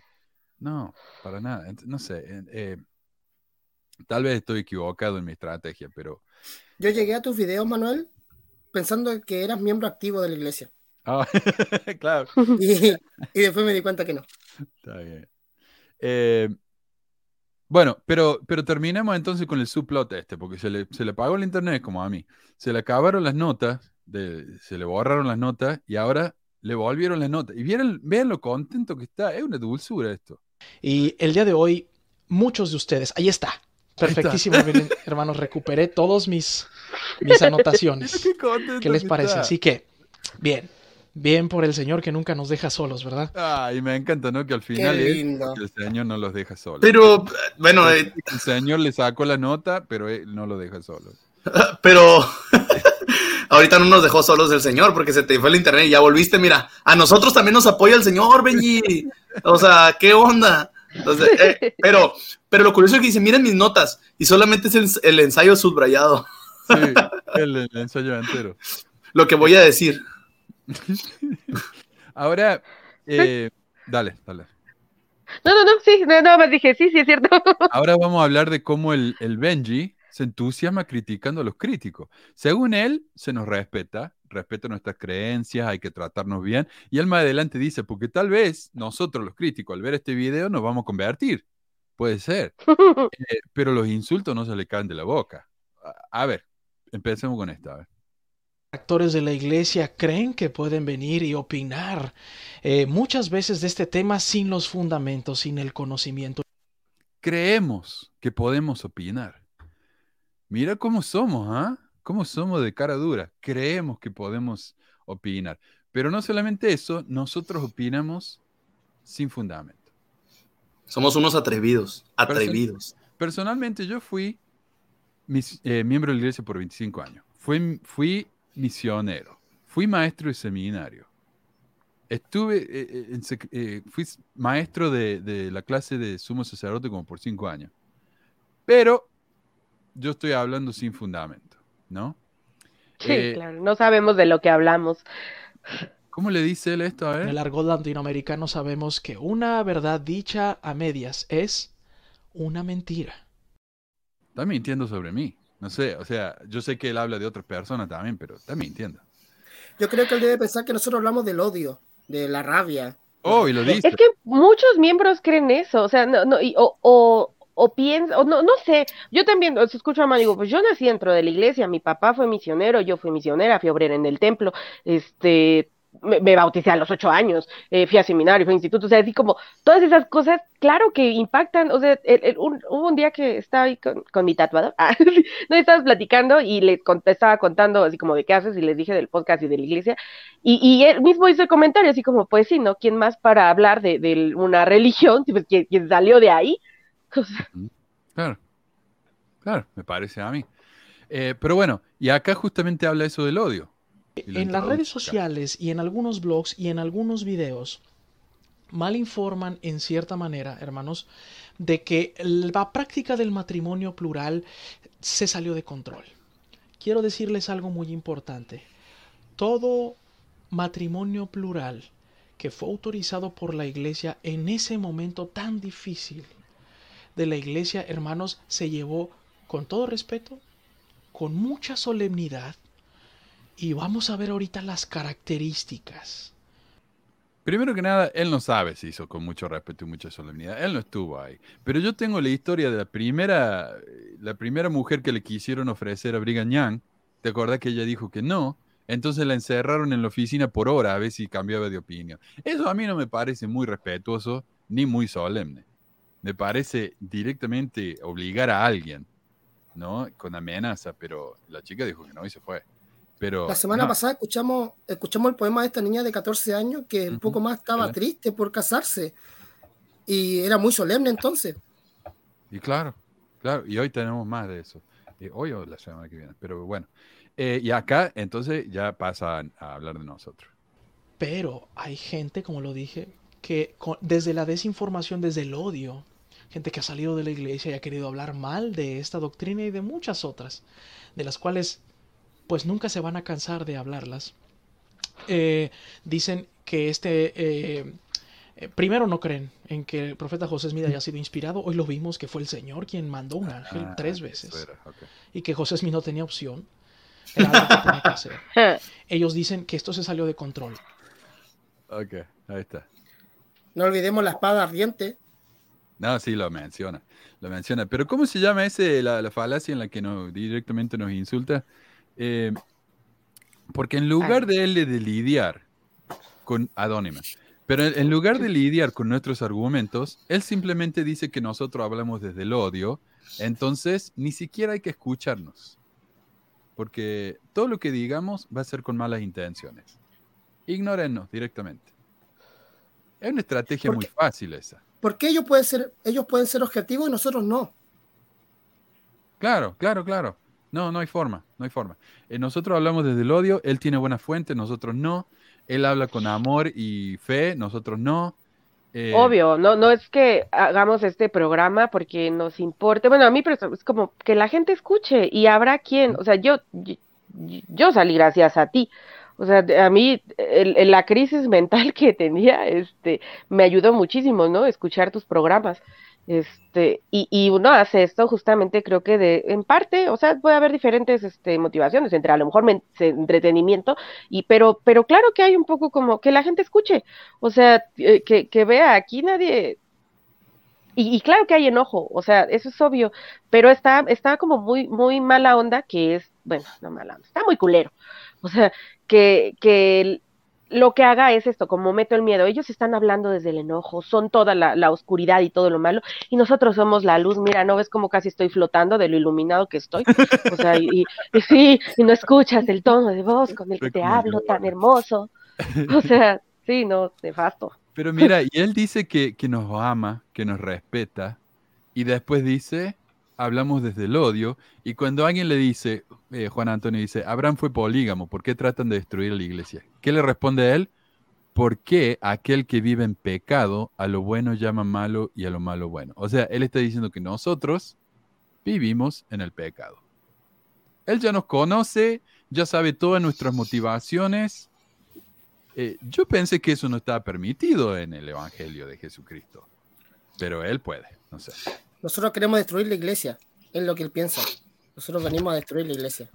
Ese Abraham fue polígamo, Abraham fue polígamo, esa es la, la- la excusa más absurda, más, la verdad, o sea, ¿y por qué? O sea, la única razón que sientes tú que es verdadera que Abraham fue polígamo fue porque Dios se lo mandó, al igual que José Smith se lo mandó, la verdad no, o sea, hay muchas razones por las cuales puedes pensar en eso. Para empezar, Abraham era rico, era una persona con mucho, con mucho poder adquisitivo, entonces se podía dar el lujo de meterse con tal vez muchas mujeres, así como ahorita los jeques árabes o muchas personas con dinero tienen sus, har- tienen sus harem. Incluso en la era moderna hay personas que viven así. ¿Es porque Dios se los manda? ¿Es Sí. porque Dios lo permite? Pues claro, sí, pues claro, Dios permite todo. Entonces, claro, pues Dios lo permite, Dios lo permite, pero eso no significa Pues que ahí Dios se lo haya mandado ¿no? no se lo mandó, son personas con poder, personas ricas en su mayoría, y pónganse a ver todos los ejemplos de la Biblia, son personas ricas, personas que tienen, eso es un, Sí. es un tema cultural lo de la poligamia. Eh, Joseph Smith se aprovechó de su popularidad y de que, obviamente, de, de- de su, de ese toque que tenía para, para contar sus historias de esa manera tan, tan, eh, tan, yo creo que sí era un hombre como ilustrado o, o- o un hombre especial, pero ganó su popularidad y ese, ese toque del profeta, o sea, era importante para las mujeres. Entonces, claro que sí, claro que si el profeta iba a decir algo como que "Ne- quiero que se casen conmigo para llegar a la exaltación, se van a casar. Lo vimos en el ejemplo moderno también del Nazón Joaquín de la Luz del Mundo, donde los miembros piensan que incluso desnudos sus hijos pueden tocarlo y es una bendición para ellos tocarlo desnudo al, a Nazón Joaquín. Los feligreses de la luz del mundo creen en eso hoy en día, o sea, 200 años después de, de Joseph Smith, tenemos que eso se está pasando, entonces, pues con mayor razón, antes pasaba. Y pues bueno, ahí está, es el fanatismo religioso, no sé cómo le quieren llamar, que te hace hacer todo, todo, todo lo que, lo que tú, lo que el, el líder te lo pide hacer. Entonces, no nada más que Abraham fue polígamo y ya, ah, no. Se- con, con eso se lavan las manos. Pero José lo que quiso hacer siempre fue un experimento. Y yo creo que le resultó y después con el tiempo se tuvo que ir- sacar porque ya el Estado ya no, Estados Unidos no quería que siguieran viviendo de esa forma. Yo creo que José Smith disfrutaba, ¿no? Pedirles este, a sus esposas y casarse con niñas, o sea, era, era algo que era medio, o sea, era un narcisista y, y tenía, le gustaba con, como el control, pero en este aspecto, ¿no? El, mira, yo te lo puedo quitar en el momento que quiera. Acá Giloen, ponelo de nuevo el comentario ese. Eh, Giloen dice, ¿alguien sabe en qué momento de la historia judeo-cristiana se dejó de practicar la poligamia? Eh, a mí, honestamente, mira, yo no soy creyente, pero la palabra judeo-cristiana me molesta. Porque ahí es cuando los cristianos tratan de, de incluir a los judíos, pero los judíos nunca usan esa palabra. Solamente los cristianos usan esa palabra. Los cristianos nunca practicaron la poligamia. O sea, eso no es una cosa. Los judíos, podemos decir que tal vez los judíos practicaron la poligamia, pero todos estos reyes judíos eran de antes de que siquiera existiera el judaísmo. Entonces yo no sé eh, si alguna vez en el judaísmo se practicó la poligamia. Dios nunca No. lo mandó. Y de hecho tenemos una escritura en Deuteronomio donde, donde dice, los reyes no deben practicar la poligamia. No deben tener más de una esposa. Y después David y Salomón lo hacen. Entonces, ¿qué pasa? Eso, eso no son realmente reyes, pero son considerados profetas en el judaísmo. Mira, yo- yo Lo no que pasa es que sus bases se, se comparten, ¿no? Como Abraham hizo, usa las mismas, los mismos libros, eh, con sus diferencias o bien las traducciones, pero usa los mismos libros. Yo creo que los únicos que sí lo llevaron a la práctica estos mitos, de, o sea, porque finalmente son mitos, lo, eh, fueron, eh, es la, la parte a lo mejor este, dentro de las religiones eh, monoteístas, lo que es el Islam, este, Sí. ahí sí hay ramas, este, entonces ellos sí lo llevaron a la práctica, pues comprobable. En el caso de los judíos, pues es parte de su mito de origen, pero yo tampoco tengo como noción o sé de alguna rama o, o, este que lo practique hasta la fecha o que lo haya practicado. Este, y los cristianos, pues que yo sepa, solo los, los mormones, porque el cristianismo nació, o sea, no, no, eso so- no es cierto que era, o sea, la, la poligamia ya, ya fueron más bien como que los cristianos modernos, no, por entre comillas, o sea, no modernos actuales, sino modernos de hace 200 años. Por- es que miren, por ejemplo, en Corintios, 1 Corintios 7, Pablo recomienda, o sea, que no se casen, que se queden o viudos o solteros. Él recomendó eso. O sea, Joseph Smith te cambia y dice, no, este, es necesario casarse para estar en la exaltación. Pero al principio es necesario casarse con muchos O sea, vivir ese nuevo, como dice Doctrina y Comercio 132, entrar a ese nuevo sempiterno convenio. Y eso es importante para llegar a ser como Dios, para, crear, para tener hijos espirituales y crear mundos. Mientras más esposas tengas, más hijos espirituales, más mundos y más gloria y poder. Pero ese, eso es algo invención de Smith, porque, por ejemplo, Pablo en Corintios, él dice, al final del capítulo 7, dice, la mujer casada está ligada por la ley a su marido mientras él vive, pero si su marido muere, queda libre para casarse con quien quiera, con, con tal que sea en el Señor. Pero a mi juicio, más O sea, venturosa será si, si será si se queda así, o sea, soltera. Y pienso que también yo tengo el Espíritu de Dios. Y antes de eso, él dice que así que en el que se da en casamiento bien hace, y el que no se da en casamiento hace mejor, dice en el 38. O sea, que si te casas, haces bien, pero si no te casas, haces mejor. Y más atrás dice que ¿por qué haces mejor? Haces mejor porque el que está casado está ligado a su marido o a su esposa y tú le sirves a él, pero el que no está casado, el soltero puede estar completamente comprometido por Dios.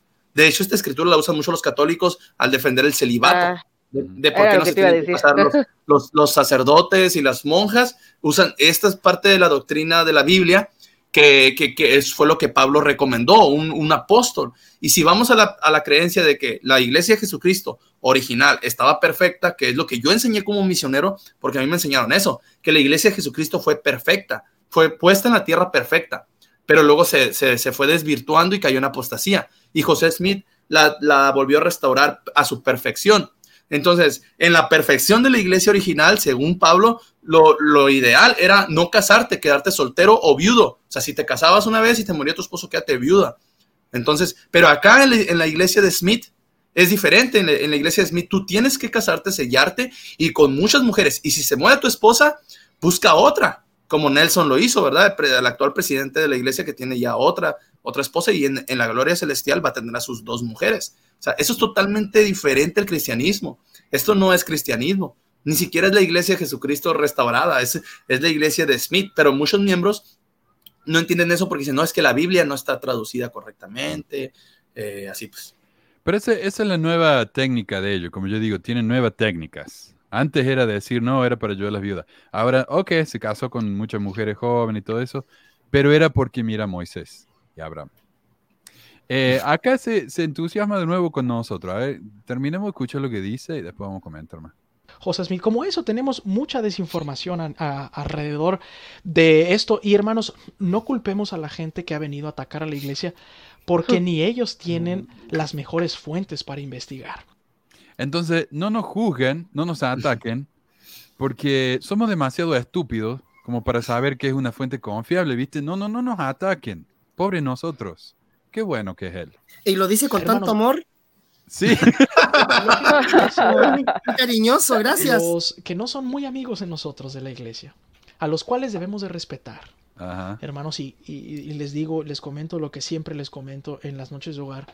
Si hay alguien que esté aquí y que nos esté comentando cosas feas Qué vueltero que o quiera hacernos enojar, hermanos, recuerden que debemos de recibirlos con amabilidad. No sabemos si por medio de esta noche de hogar, hermanos, ellos, ellos reciban un testimonio del Evangelio. No quien para decir no para decir sí, pero trátenlos amablemente. Lo que estamos leyendo, hermanos, es información fidedigna de primera mano. Constatada, verificada, referenciada, hermana, y hermanos, y real. Hay muchas cosas Irreal, dentro del eso es lo que- matrimonio plural que se dijeron de terceras, de cuartas generaciones. Y mucha de esa información, hermanos, se escribió desde el enojo de personas excomulgadas de la iglesia que estaban dispuestas a que la reputación del presidente José Smith sean las primeras seis letras de, su- de esa palabra. Ah, Oh, aún. Trátenlos con respeto amablemente, dice, y después está el comentario ese Manuel, ¿no? De que puso él, de que viven en pecado, que viven en pecado y le llaman a lo bueno malo y a lo malo bueno. O sea, ese es tratarlos con amabilidad. Es es que- tratar- Ellos piensan que el amor es hablar así suavemente. Ajá. Por eso, como en cuanto decís una mala palabra, se acabó. Ganaron ellos. Son súper pasivo-agresivos, ¿no? Y eso es algo que se enseña mucho en la iglesia. Si te hablo suavemente, te puedo estar diciendo cosas bien culeras, pero te las estoy diciendo con amor. No, en cualquier momento se pone a llorar. En cualquier momento se pone a llorar. Ah, sí. Pero Está- mira, El espíritu está tan fuerte en él. Él dice que Hipócrita. la iglesia solo usa fuentes primarias y reales. aunque le tenemos que creer porque lo dice él. Mientras que las fuentes críticas de José son de personas que fueron excomulgadas y como estaban ardidos, no habían enojados, quisieron hundir más la reputación del profeta. Este es el problema. Mucha de esa gente no hablaron de la poligamia de José porque estaban excomulgados, sino que fueron excomulgados porque hablaron de la poligamia de José. Tal como Ujú. excomulgaron a Michael Quinn y a Von Brody, José también excomulgó a sus amigos más cercanos porque quedaron asqueados con sus acciones. Oliver Cowdery fue excomulgado porque habló de la aventura de José con Fanny Alger, que era una- un asunto asqueroso. William Law quedó desilusionado y él habla de los que se fueron. Ok, hablemos del Nabu Expositor, que era el diario que habló acerca de la poligamia de José y que José hizo quemar, lo que lo llevó a la cárcel y al final terminó muerto. Ahí Por- está el punto. ¿Quién actuó, quién actuó por odio? José. Claro, claro, claro. Pero ¿por qué hicieron ese diario? Ok, William Law abrió ese diario porque José se le propuso a la esposa, a Jane Law, ¿ok? Eh, quedó tan asqueado y tan enojado Jane y William que se fueron y abrieron ese diario. A ellos lo excomulgaron después de que se quejaron de las acciones de José. Entonces, eh, después de eso, encima, José empezó a decir que eh, Jane Law vino y lo abrazó y le pidió, por favor, sellate conmigo, porque mi esposo me está engañando con otra y no es digno. Ese es el verso que José empezó a compartir acerca de William Law. Trató de destruir la reputación de este hombre, entonces William Law fue y abrió ese diario. Entonces, no, eh, Benji, no es que se eh, hablaron de esto porque estaban ardidos y estaban excomulgados. Eh, fueron excomulgados porque hablaron de eso. Ahora, yo no sé ustedes, pero a mí me parece que cuando alguien cuenta la verdad a medias, algo latinoamericano sabemos que una verdad dicha a medias es una mentira. ahí está. Y bueno, Gracias por darnos la razón, Benji. A ver, eh, si, si nos vamos a, a ir, o sea, le ponen Fanny Alger y se van a, a, a la página de la iglesia, pueden leer una reseña en la misma Church of Jesus Christ.org, pueden ver como la reseña de Fanny Alger, que fue la primera esposa plural de Smith.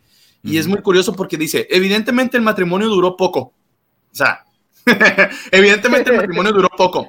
Pues Fanny partió de Ohio con sus padres en 1836 hacia Missouri y aparentemente se alojó en una taberna propiedad de la familia de Solomon Custer en Dublín, Indiana. O sea, no duró poco el matrimonio, ni siquiera hay un acta de matrimonio, no hay nada de evidencia de la primera esposa de plural de Smith, pero los mismos historiadores y la misma iglesia ya la admite como la primera, la primera y una jovencita, este, que, que, que fue la primera esposa plural de Smith, pero dicen que duró poco, o sea, y tú te quedas como, ¿qué? O sea, ¿por qué entonces, por qué entonces Dios daría un mandamiento tan importante y, haría que, pues, que así como que, se disolviera, pues, se disolviera tan rápido?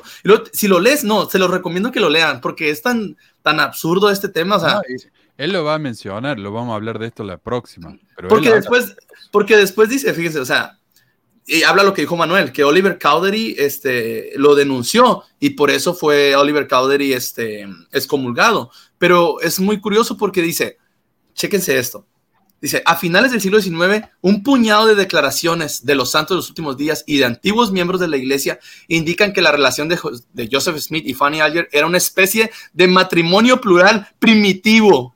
O sea, o sea, ¿qué onda? O sea, sacan término tras término nuevo, cosas que realmente nunca. O sea, ¿qué es eso? O sea, e- enseñan que era una especie de matrimonio plural primitivo. O sea, ¿qué fregados es eso? Realmente la iglesia. eso lo dicen porque en esa época todavía no había recibido José eh, la revelación. Entonces, ¿cómo puede ser que él esté casándose con chicas si no ha recibido la revelación todavía? Y luego dice, No, es que- ajá, ajá, el- el- Elisa R. Snow, una de las esposas plurales de, de Smith, simplemente incluyó a Fanny en una de las listas de las esposas de él. Y, y luego dice, describen esta relación matrimonio plural que se mantuvo de manera confidencial, en secreto. O sea, si, si bien sabemos poco acerca de la introducción de las primeras prácticas de matrimonio plural, los santos de los últimos días honran la fe de los primeros miembros de la iglesia que se sacrificaron para obedecer este mandamiento difícil. Ay, ay, ay. Bueno, Bueno, y acá termina él dando prueba de que esto no puede haber sido falso. Más.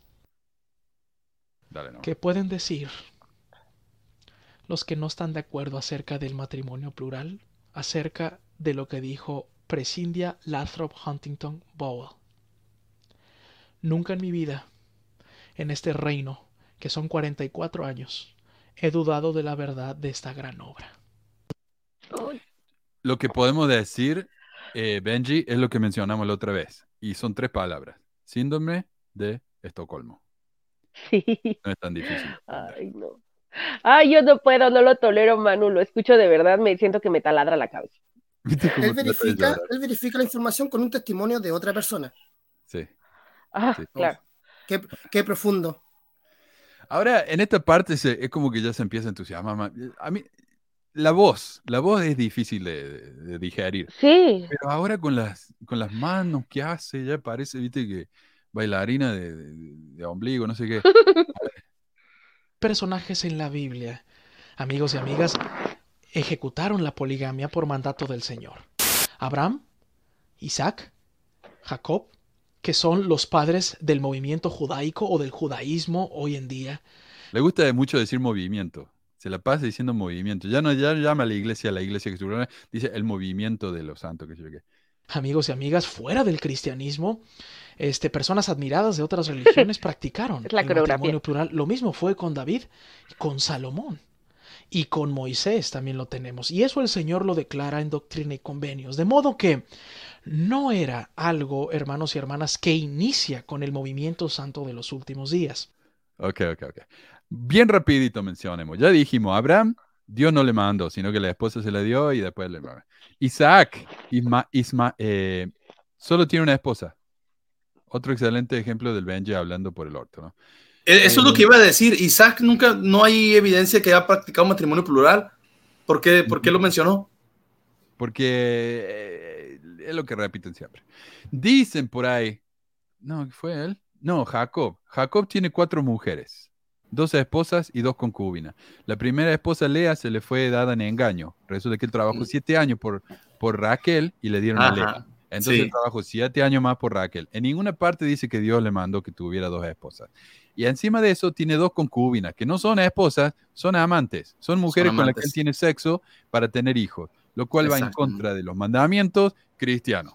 Entonces, eh, me parece a mí que Jacob, en los estándares de hoy día, sería excomulgado de la iglesia. Eh, David, el caso de David es interesante porque fue un rey, no un profeta. Exacto. Aunque en Hechos se lo llama profeta una vez. En todo caso, el tipo estaba fuera de control. Tenía ocho esposas y un montón de concubinas. Otra vez, adulterio y fornicación. Y de esas ocho esposas, ninguna le fue dada por Dios, sino que fueron esposas que él eligió o de las que no sabemos nada. Más adelante el David se calentó tanto con la vecina que trató de que el esposo muriera en la guerra, pero no se le dio, así que lo terminó como que asesinando.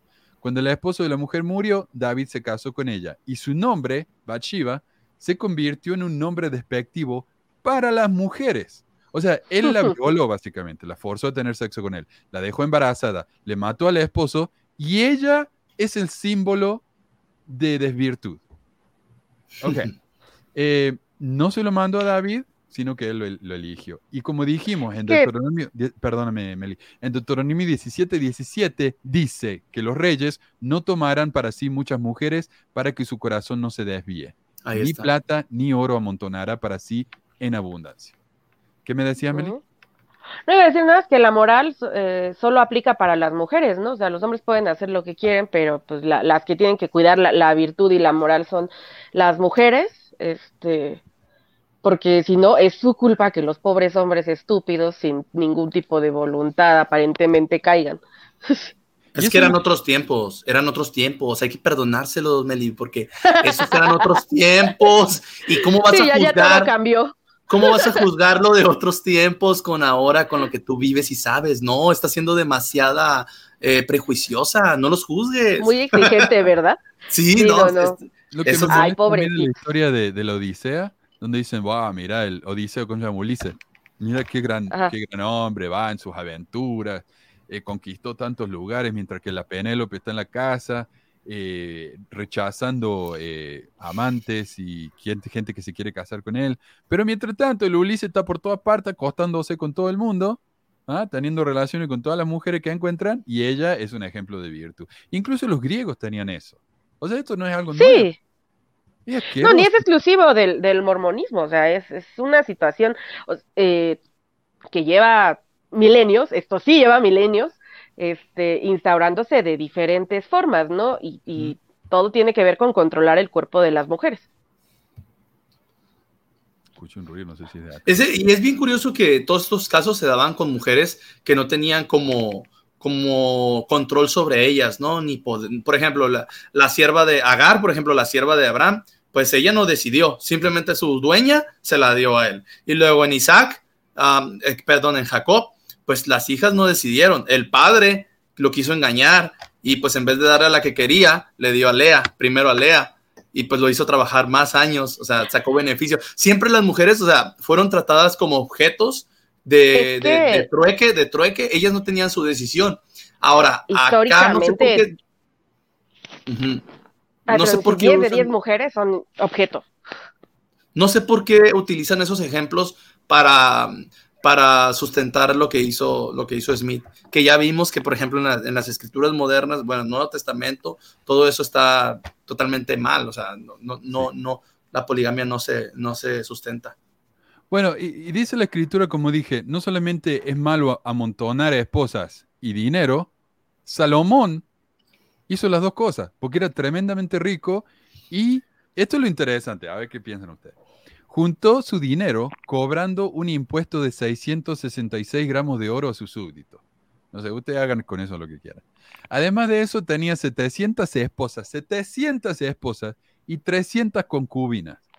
Y de todas esas mil mujeres, sabemos el nombre de una. Nada más, nada más. Muchas de sus esposas eran extranjeras y trajeron con ellas sus dioses paganos, algunos de los cuales Salomón comenzó a adorar. Entonces, me resulta muy curioso que se mencione a Salomón como ejemplo de profetas polígamos, cuando el tipo era obviamente un desastre que fue en contra de todos los mandamientos de la ley. Y finalmente menciona a Moisés. La Biblia tampoco dice que Moisés tuviera más de una esposa. Algunas tradiciones dicen que tuvo dos, pero la segunda se casó después de que su- muriera su primera esposa Séfora. Ajá, y, creo que sí hubo ahí un, un matrimonio, no, no sé si está en la Biblia, mm, sinceramente, pero, pero tengo entendido que uno de sus matrimonios fue por, con una princesa, algo así, no sé, como algún pedo político. No, no recuerdo ahorita bien los datos, para, para qué digo cosas para que luego me digan que les dije mal, este, pero sé que sí, o sea, hubo ahí como un arreglo político, en el caso este, de, de Moisés, pero pues, eh, mira, tomando lo que decía Marco hace rato y, y lo que dices Manuel, para las mujeres, este- esta es una realidad que, que ha ido cambiando en las últimas décadas, este, pero pues va medio lento y depende del país en el que te pares, la realidad todavía este, eh, puede variar, ¿no? Pero, o el, incluso dentro de los mismos países hay diferentes lugares. Eh, Pero, pero la verdad es que para las mujeres siempre ha sido así, o sea, no ha habido una elección. Si eres pobre, te jodes. O sea, y si eres rica, pues también, porque te van a casar seguramente por arreglos políticos. Este, eh, me, me gusta mucho ver series, por ejemplo, eh, como, Game of Thrones o, o ahorita la que estoy viendo House of Dragon, eh, la- no sé si le están viendo, pero eh, eh, básicamente la historia es de una mujer, o sea, una chica que quiere subir al trono y no puede porque es mujer. Y entonces todo se va a ir a la guerra el pedo porque una mujer va al trono. Este, y, y tiene que, y, y sabemos, ¿no? O sea, el poder, eh, históricamente, la, la gente que ha mantenido el poder ha sido con alianzas y el matrimonio es, es la forma que se ha encontrado de hacer estas eh, uniones, pero las mujeres siempre han sido así, o sea, objetos, no, no hay una donde ellas decidan, son, yo creo que hasta contar, y las mujeres que han, han sido rebeldes, han sido eh, vueltas este ejemplo justamente de, de malas, ¿no? Son, son horribles, son brujas, este, eh, es como el mito este de, de Lilith, que finalmente es un mito, pues, terminó convertida en la madre de los demonios por, por decirle que no a Dios y a Adán.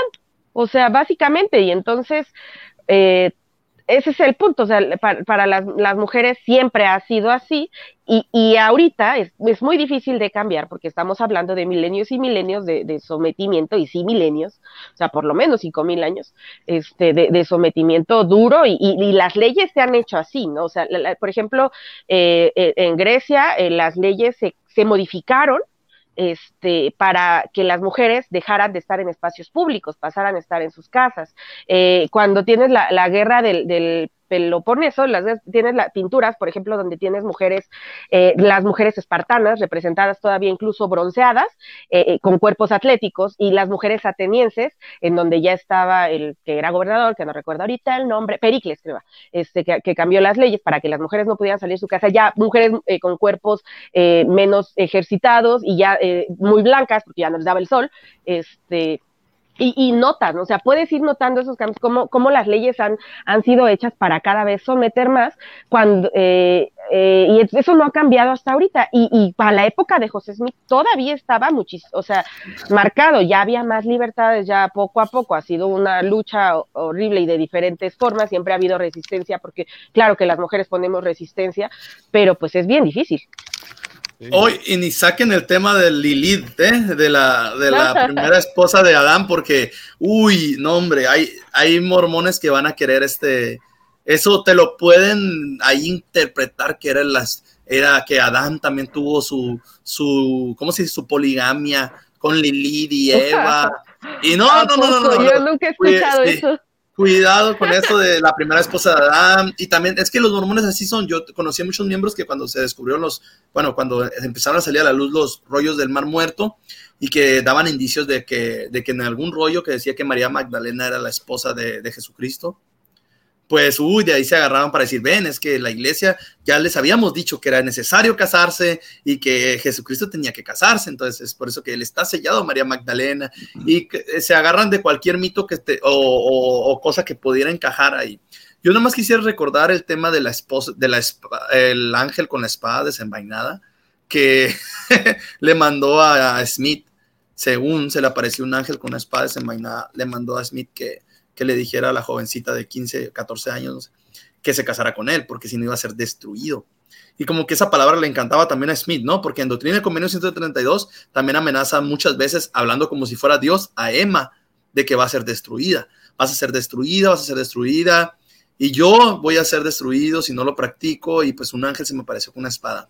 Y nada más digo, desde ahora en adelante yo mi perspectiva es así como afirmaciones uh, extraordinarias requieren evidencia extraordinaria. Entonces, si tú vas a afirmar algo, wow, como impresionante, algo fuera de lo normal, como que un ángel se te apareció con una espada, requiere evidencia extraordinaria. Si tú vas a afirmar que Dios se te apareció, te mandó algo, requieres evidencia extraordinaria. Y no me, no me vengan con el cuento de que el libro de Mormón es evidencia extraordinaria, porque no lo es. Si tuvieran las planchas de oro hoy en día con los grabados y nos las mostraran, eso sería evidencia extraordinaria pero no lo hay. No hay evidencia extraordinaria de nada. Y de la poligamia tampoco hay evidencia de nada. Entonces, ahora, si no hay evidencia y no hay evidencia y tú quieres creer en eso, pues muy bien, allá será tu, tu vida, pero no por eso vas a venir enseñando como una verdad absoluta y todavía hacer un prejuicio de los que no vamos a creer eso, porque es más fácil a vivir en una burbuja de felicidad y no aceptar y, y este, aceptarlo todo lo que te digan tus líderes, a romper esa burbuja y decir, no, no, no, ¿sabes qué? Eh, algo no me cuadra aquí, algo está mal. Eso es la verdadera, ¿cómo vamos a decir? El afrentar a tu fe, afrentar eso que te enseñaron desde pequeño. Pero sí, o sea, si, si, van a, si vas a declarar algo extraordinario, necesitas evidencia extraordinaria. Claro, claro, claro. Y yo creo que es un poco de congruencia, ¿no? Porque yo, yo, yo le digo a veces, yo sí creo, o, yo sí me casé, yo no, no, no, mm, no creo poseer toda la verdad, obviamente cometo un chingo de errores, no, no soy un ejemplo de persona porque puedo ser bien culera si quiero, o sea, todo eso sí, ajá. Pero yo sí, yo sí creía y hasta la fecha creo, o sea, cosas que, que se enseñaban en la iglesia, como estos lemitas, como defendamos la verdad y la rectitud, haz tú lo justo, este, o, la caridad nunca deja de ser, o sea, ese tipo de eslogan de, que de repente hay dentro de la iglesia, yo sí las, los compré y yo creo que si, si uno los compra es un poco de congruencia con uno mismo. ¿Cuánto estás dispuesto a, hacer incongruente, no? Si se sabe que se dependen cosas que no van, que no son justas, este, que no son caritativas, que no, este, eh, que no son verdad. Y la rectitud, pues ese, ese término es algo ambiguo, ¿no? Porque puede ser algo diferente para cada persona. Pero por lo menos esos términos, de, si de verdad los crees, cuánto estás dispuesto a, o sea, perdón, pero cuánta mierda estás dispuesta a tragar de una institución con tal de sostenerla, o sea, tragarte tú eso, porque te termina permeando finalmente. O sea, claro que la, termina eh, eh, eh, influyendo y, y puede ser y normalmente es para mal, o sea, es lo triste, que para las personas mejor intencionadas muchas veces termina siendo este doloroso, ¿no? O, o, terminan en un ambiente tóxico, o sea, personas buenas terminan metidas en un ambiente bien tóxico, bien culero. Bueno, mira, nos quedan 10 minutos y tengo varias cosas más, así que vamos a, vamos a tocar bien rapidito esto eh, y vamos a tener más para hablar la semana que viene, porque la semana que viene ya él habla más directamente de la poligamia en la iglesia mormona. Pero este, esta parte me parece una de las cosas más estúpidas que dice en todo este video. ¿Por qué es tan morboso el tema? Fue porque nunca fue bien visto acá, en América. Dice acá, hermanos, que en culturas y religiones era bien visto. Cito un ejemplo con mucho respeto, hermanos, nuestros hermanos islámicos, ellos eh, tienen muchas mujeres. No quiero decir con esto que sea normal o que ustedes tienen que estar de acuerdo o no, pero cito algunos ejemplos. Eh, Mohammed o Mahoma, este, la máxima deidad en el Islam, tuvo varias esposas, hermanos, y para toda la comunidad islámica en el mundo, ya sea que hayan emigrado desde la península arábiga y el Medio Oriente hacia otros lugares, para ellos el tema de la poligamia y la iglesia, hermanos, no representa un conflicto. Ok. Uh, Después de que Déjame eh, decir un par de cosas. Primero que nada, él dice que en América la poligamia no era, nunca había sido visto. Esto obviamente ignora de que América estaba poblado por los nativos americanos antes de que vinieran los europeos y los nativos americanos sí practicaron la poligamia. Segundo, el punto de que algunos están horrorizados con la poligamia no porque sea mala, sino porque están acostumbrados a la idea, me resulta, eh, ok, vamos a ver. A mí no me interesa el poliamor para nada. Yo soy bastante asexual, así que el sexo en general no me interesa, pero el poliamor me resulta bastante extraño. Eh, pero hay gente que lo acepta y yo tengo que, ponerme en ese punto de vista que para mí es raro porque yo nunca lo practiqué, no lo conozco, pero hay gente que le es muy normal. Entonces, en ese punto de vista tiene, tiene razón. Pero de ahí a tratar de decir que la poligamia no es tan raro porque después de todo los musulmanes lo practican, me parece una idea bastante idiota. Primero que nada, la poligamia no es universalmente aceptada en el Islam. 12 países musulmanes prohíben cualquier tipo de poligamia, mientras que el resto es bastante raro. El, el Corán prohíbe la poligamia. Segundo, la poligamia musulmana cuando se practica es absolutamente patriarcal. La mujer tiene entre poca y ninguna opinión en el asunto y el hombre puede abandonar a la mujer cuando quiera y por la razón que quiera, pero no funciona al revés. Tercero, muchos musulmanes practican la mutilación genital femenina, una práctica en la que los órganos genitales externos son cortados por ninguna otra razón más que para evitar el orgasmo en la mujer. Cuarto, las mujeres en el Islam tienen que cubrirse de los pies a la cabeza y no pueden mostrar más que los ojos. Recientemente una mujer fue asesinada en Irán por mostrar el pelo. Si Benji va a justificar la normalidad de la poligamia usando como ejemplo al Islam, tienen que incluir todas esas otras cosas como normales también. Porque después de todo, una verdad media es una mentira. Quinto, Mohamed, Muhammad, Mahoma no es una deidad en el Islam, mucho menos la mm. máxima deidad. Es un profeta. La única deidad en el Islam es Allah. Allah. Entonces yo diría, mira Benji, prepárate un poco, por favor. Claro, que te decir que falta de risa medio, o sea, eh, es una falta de respeto eh, el ponerte a hablar de otras religiones que ni conoces y, y, tan con, o sea, tú crees que tienes la verdad y entonces como él tiene la verdad, él tiene derecho de hablar todas estas religiones que no tienen la verdad y entonces qué importa, ni siquiera tiene, se toma la molestia de prepararse bien para hacerlo. él dice, eh, él dice, como, como otros lo practican, no tiene nada de malo hacerlo. Pero hay que ver, hay que ver cómo lo practican y hay que ver cómo esa sociedad ha, avanzado y ver el sufrimiento de las mujeres en aquel lado del mundo, cómo viven, o sea, es una, la verdad está muy mal ahorita. Las, mujeres de Irán, las mujeres de Irán se están, se están, este, están rebelándose, ¿no? Pero la tienen muy difícil, muy difícil la tienen por el asesinato de esta mujer, por, por, por enseñar su cabello. Y esto sí es lo que es lo que vas a decir tú, Benji, vas a decir, ah, es que es normal. Y pues es algo que, que, que, que, Dios quiere que pase, Dios permite y pasa por algo. No, no, yo creo que eso es justificar los actos malos del hombre, justificarlos y no querer denunciarlos. No querer y hablando de, de, de ironía, qué ironía que estos dicen mucho, somos del, eh, estamos en el mundo, pero no somos del mundo, pero bien que usan el mundo para justificar las cosas más culeras de su iglesia. Ándale, es cierto. Carolina dice, la mutilación no es del Islam. La poligamia tampoco es del Islam, Carolina. Pero a pesar de que enseñan una cosa, practican otra, porque el mismo, uh -huh. uh, eh, ¿cómo se llama? Eh, Mahoma tenía muchas esposas y menores de edad. Entonces sí, no es del Islam, pero lo hacen, vamos.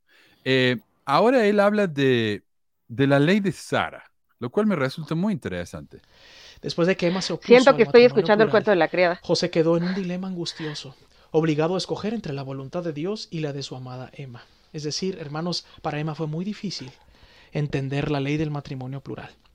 Es posible que haya pensado que el rechazo por parte de Emma, o sea, José, del matrimonio plural lo eximía de la ley de Sara. La decisión de ella de no aceptar esta ley le permitía a él casarse con esposas adicionales sin el consentimiento de ella. Entonces, ¿para qué hay una ley que dice, pregúntale primero a tu esposa si te puedes casar con otra? Y si ella dice que no, cásate con la otra de todo modo. ¿Para qué agregar eso? Y acá le hablan de la ley de Sara. Y a mí me dio mucha curiosidad porque yo no sé, digo, bueno, la ley de Sara me imagino que debe ser cuando tu esposa te da otra. Pero busqué y la ley de Sara no existe fuera del mormonismo. Es un no, invento, es invención. Sí, decir, es una invención jamás de Smith. lo había escuchado.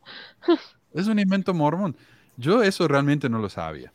Eh, pero bueno, a ver, dejemos que termine lo que dice. Debido a la muerte prematura de José y a la decisión de Emma de permanecer en Nabú y de no hablar del matrimonio plural después de que la iglesia se trasladó al oeste, solo ellos dos conocen muchos aspectos de su historia. Solamente ellos dos saben lo que pasó. No tenemos escrito de Emma, es verdad, pero tenemos escrito de los hijos, quienes la entrevistaron y ella les dijo directamente, José nunca practicó la poligamia. Tenemos el escrito del hermano de José, quien fue a hablarle y mostrarle la revelación de Doctrina y Comedia 132, y ella lo sacó a patadones. Dijo, yo nunca voy a aceptar eso. Claro, no tenemos escrito de José, pero sabe, de, de Emma, pero sabemos lo que dijo. ¿Ok? No fue solamente entre ellos dos. Eh, ahora, el Benji se ofende mucho. Porque ¿por qué solamente se meten con José? Tenemos polémicas como la otra Sara y Abraham cuando Sara entrega a Agar como su sierva para poder cumplirle un deseo divino que tenía su esposo. Ay. Abraham de tener un hijo. Ay, Ay un deseo divino. Cuando se habla de las esposas de David y de Salomón, si bien vemos la reprensión del Señor en la Santa Biblia, parece que nadie en el mundo cristiano tiene un problema. Pero cuando se trata de José Smith, hermanos, parece que le agregan problemas. ¿Cómo que parece que nadie en el mundo cristiano? Estoy seguro que la mayoría de las personas de ese tiempo que vivían en el reino se quejaba de que el rey se estaba pasando de esposas sin concubinas. O sea, ya lo dijiste en Deuteronomio, dice que en, era pecado tener tantas esposas y concubinas. O sea, no, lo más y además lógico... sí es criticado. O sea, actualmente, eh, eh, cuando dije ahorita que me acordé del cuento de la criada, no sé si han leído el libro o visto la serie, no recuerdo el nombre que le dan, pero básicamente o sea, usan un término algo así parecido. O sea, eh, no es, creo que no es exacto, es la ley de Sara para justificar en, en este... Eh, el lugar en esta situación, el que las, las mujeres que son fértiles, pero que fueron madres solteras, este, eh, o son lesbianas o algo así, o sea, que no están, que no estaban casadas con un hombre, puedan ser utilizadas por hombres ricos, por familias ricas para eh, parir hijos. Este, y usan algo así, porque hasta hacen todo un ritual, o sea, y meten la, religión como una forma. Les recomiendo ese libro y, o la serie, lo que prefieran, lo que se les haga más fácil, este, pero es algo así, siento que este tipo está hablando, si, si por los mormones fuera, creo que estarían un, un país así, me imagino, o sea, así está sonando. Deseo divino, dijo Smith, y así justifico todo, exacto. Eh, yo diría, ¿por qué atacan a José pero no a Abraham o a Salomón? Atacan a Salomón. Yo, investigando para esto, busqué por qué Salomón practicó la poligamia. Y, y el 100% de los sitios cristianos que encontré dicen que él cometió un error al hacerlo. Claro. Estuvo mal. Nadie sí. lo justifica. Pero yo diría, Benji, ¿por qué justifican ustedes a José Smith pero no a Warren Jeffs? ¿Por qué lo atacan tanto? Ajá no sé. Eh, y, y, él hizo lo mismo, Warren Jeff hizo lo mismo. Es un fruto de, de, de, Smith. O sea, toda la iglesia fundamentalista es un fruto de Smith, porque ellos incluso son más puros. Su iglesia es más parecida a la iglesia de los tiempos de José Smith que a la iglesia de hoy en día. O sea, cuando dicen, no, que los frutos del profeta, ahí está un fruto, ¿es malo o es bueno? Para mí es muy malo, entonces eso quiere decir que tu profeta era malo. Que así con, yo con esa lógica y a mí me enseñaron en la misión, que yo tenía que enseñar cuáles son los frutos del profeta. Miren, eh, ahí está el fruto del libro Mormón, que es un libro que te promueve hacer la bondad, hacer lo bueno. Claro, ¿verdad? Yo, me, yo en mi ceguera no me enfocaba en las escrituras que hablan de racistas o así. Bueno, pero realmente hay muchos frutos muy malos de, de Smith y uh, uno de esos es eso, la iglesia fundamentalista y el escarnio o todo, todo lo que hay con las mujeres. Y pues mira, ahí está, es una evidencia más. Y este, en, iba a compartir el, en la cosa de la, de poligamia. Uh, ya lo había dicho en otro programa, creo, Manuel, pero está muy en, la escritura en Samuel, en segundo de Samuel, como alguien lo había mencionado aquí, cuando Natán, el profeta, llega a reprender a David, él le enseña la, palabra, la parábola de la corderita. Y en el, en el en 2 Samuel capítulo 12, versículo 2, ahí está la clave de todo. Porque él dice, él dice, había dos hombres en una ciudad, el uno es rico y el otro pobre. Y en el segundo, escúcheme lo que dice, el rico tenía numerosas ovejas y vacas. El rico tenía numerosas ovejas y vacas. Pero el pobre no tenía más que una sola corderita que él había comprado y criado. Bueno, y si no se lo voy a leer todo aquí, pero él está haciendo una analogía, una parábola, no, llámenlo como quieran, donde hablando de que el rico era David, que tenía numerosas ovejas y vacas, mientras que el otro nada más tenía una. O sea, los, la poligamia lo vivían los ricos. Ahí está. O sea, él era el rey. Y el pobre que tenía una corderita. O sea, la gente normal tenía una nada más, una esposa. Y eso, o sea, si, fuera, si hubiera sido un mandamiento de Dios, todos deberían de tener. En el mormonismo, en el mormonismo de la época de Brigham Young, se, a todos se les mandaba ser polígamos, a los ricos y a los pobres, a todos por igual, porque era un mandamiento para la exaltación. No dice ahí en los discursos de Brigham Young, que está clarísimo que dice que él enseñó que era una obligación para la exaltación la ser polígamo. Entonces, pero acá en la Biblia, donde ellos se sustentan, pero ignoran todas estas historias y versículos, te enseña que no es así. Antes los pobres nomás tenían una esposa. O sea, mandamiento de Dios no es. Así que bueno, eso es todo lo que voy a compartir por hoy. Ya la semana que viene nos vamos a meter más en, el, en la poligamia de José, más directamente. Y vamos a ver cómo él habla de la historia, porque la historia, como la cuenta este tipo, es te da dolor de diente. Actores de la iglesia oh. creen que pueden venir y opinar. Eh, pero bueno, gracias entonces a, todos. Gracias Marcos, gracias Carlos, gracias Meli. Y gracias a todos los que han comentado. Gracias a Becky por tu donación, como siempre. Muchísimas gracias. Y después vamos a seguir contestando las preguntas acá que nos han dejado, porque no nos ha dado tiempo. Pero este tema es tan largo. O sea, el tipo este habla tanta cansada que no lo voy a dejar pasar. Deberíamos invitar, deberíamos invitar al Benji a pesquisas, Manuel. Ay, sí. Oh. Como que Benji nunca habló con un no mormón o con un ex mormón, porque las cosas que dice es tan ignorante, pobre. Estaría curioso ver su reacción a que le des un argumento en contra, ¿no? Se iba a poner a llorar también. te iba a dar su testimonio, te iba a decir. Es que eso es lo que hace. Si vos te vas al video este, han dejado un par, no han dejado mucho, pero han dejado un par de comentarios de críticos y todo lo que hace es decir, no sabemos, pronto será revelado, eh, gracias por su comentario a pesar de que son críticos. O sea, no responde nada, porque no tiene respuesta.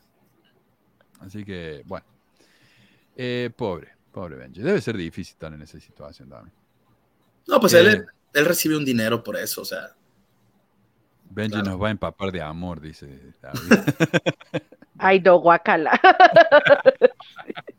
Qué cochino.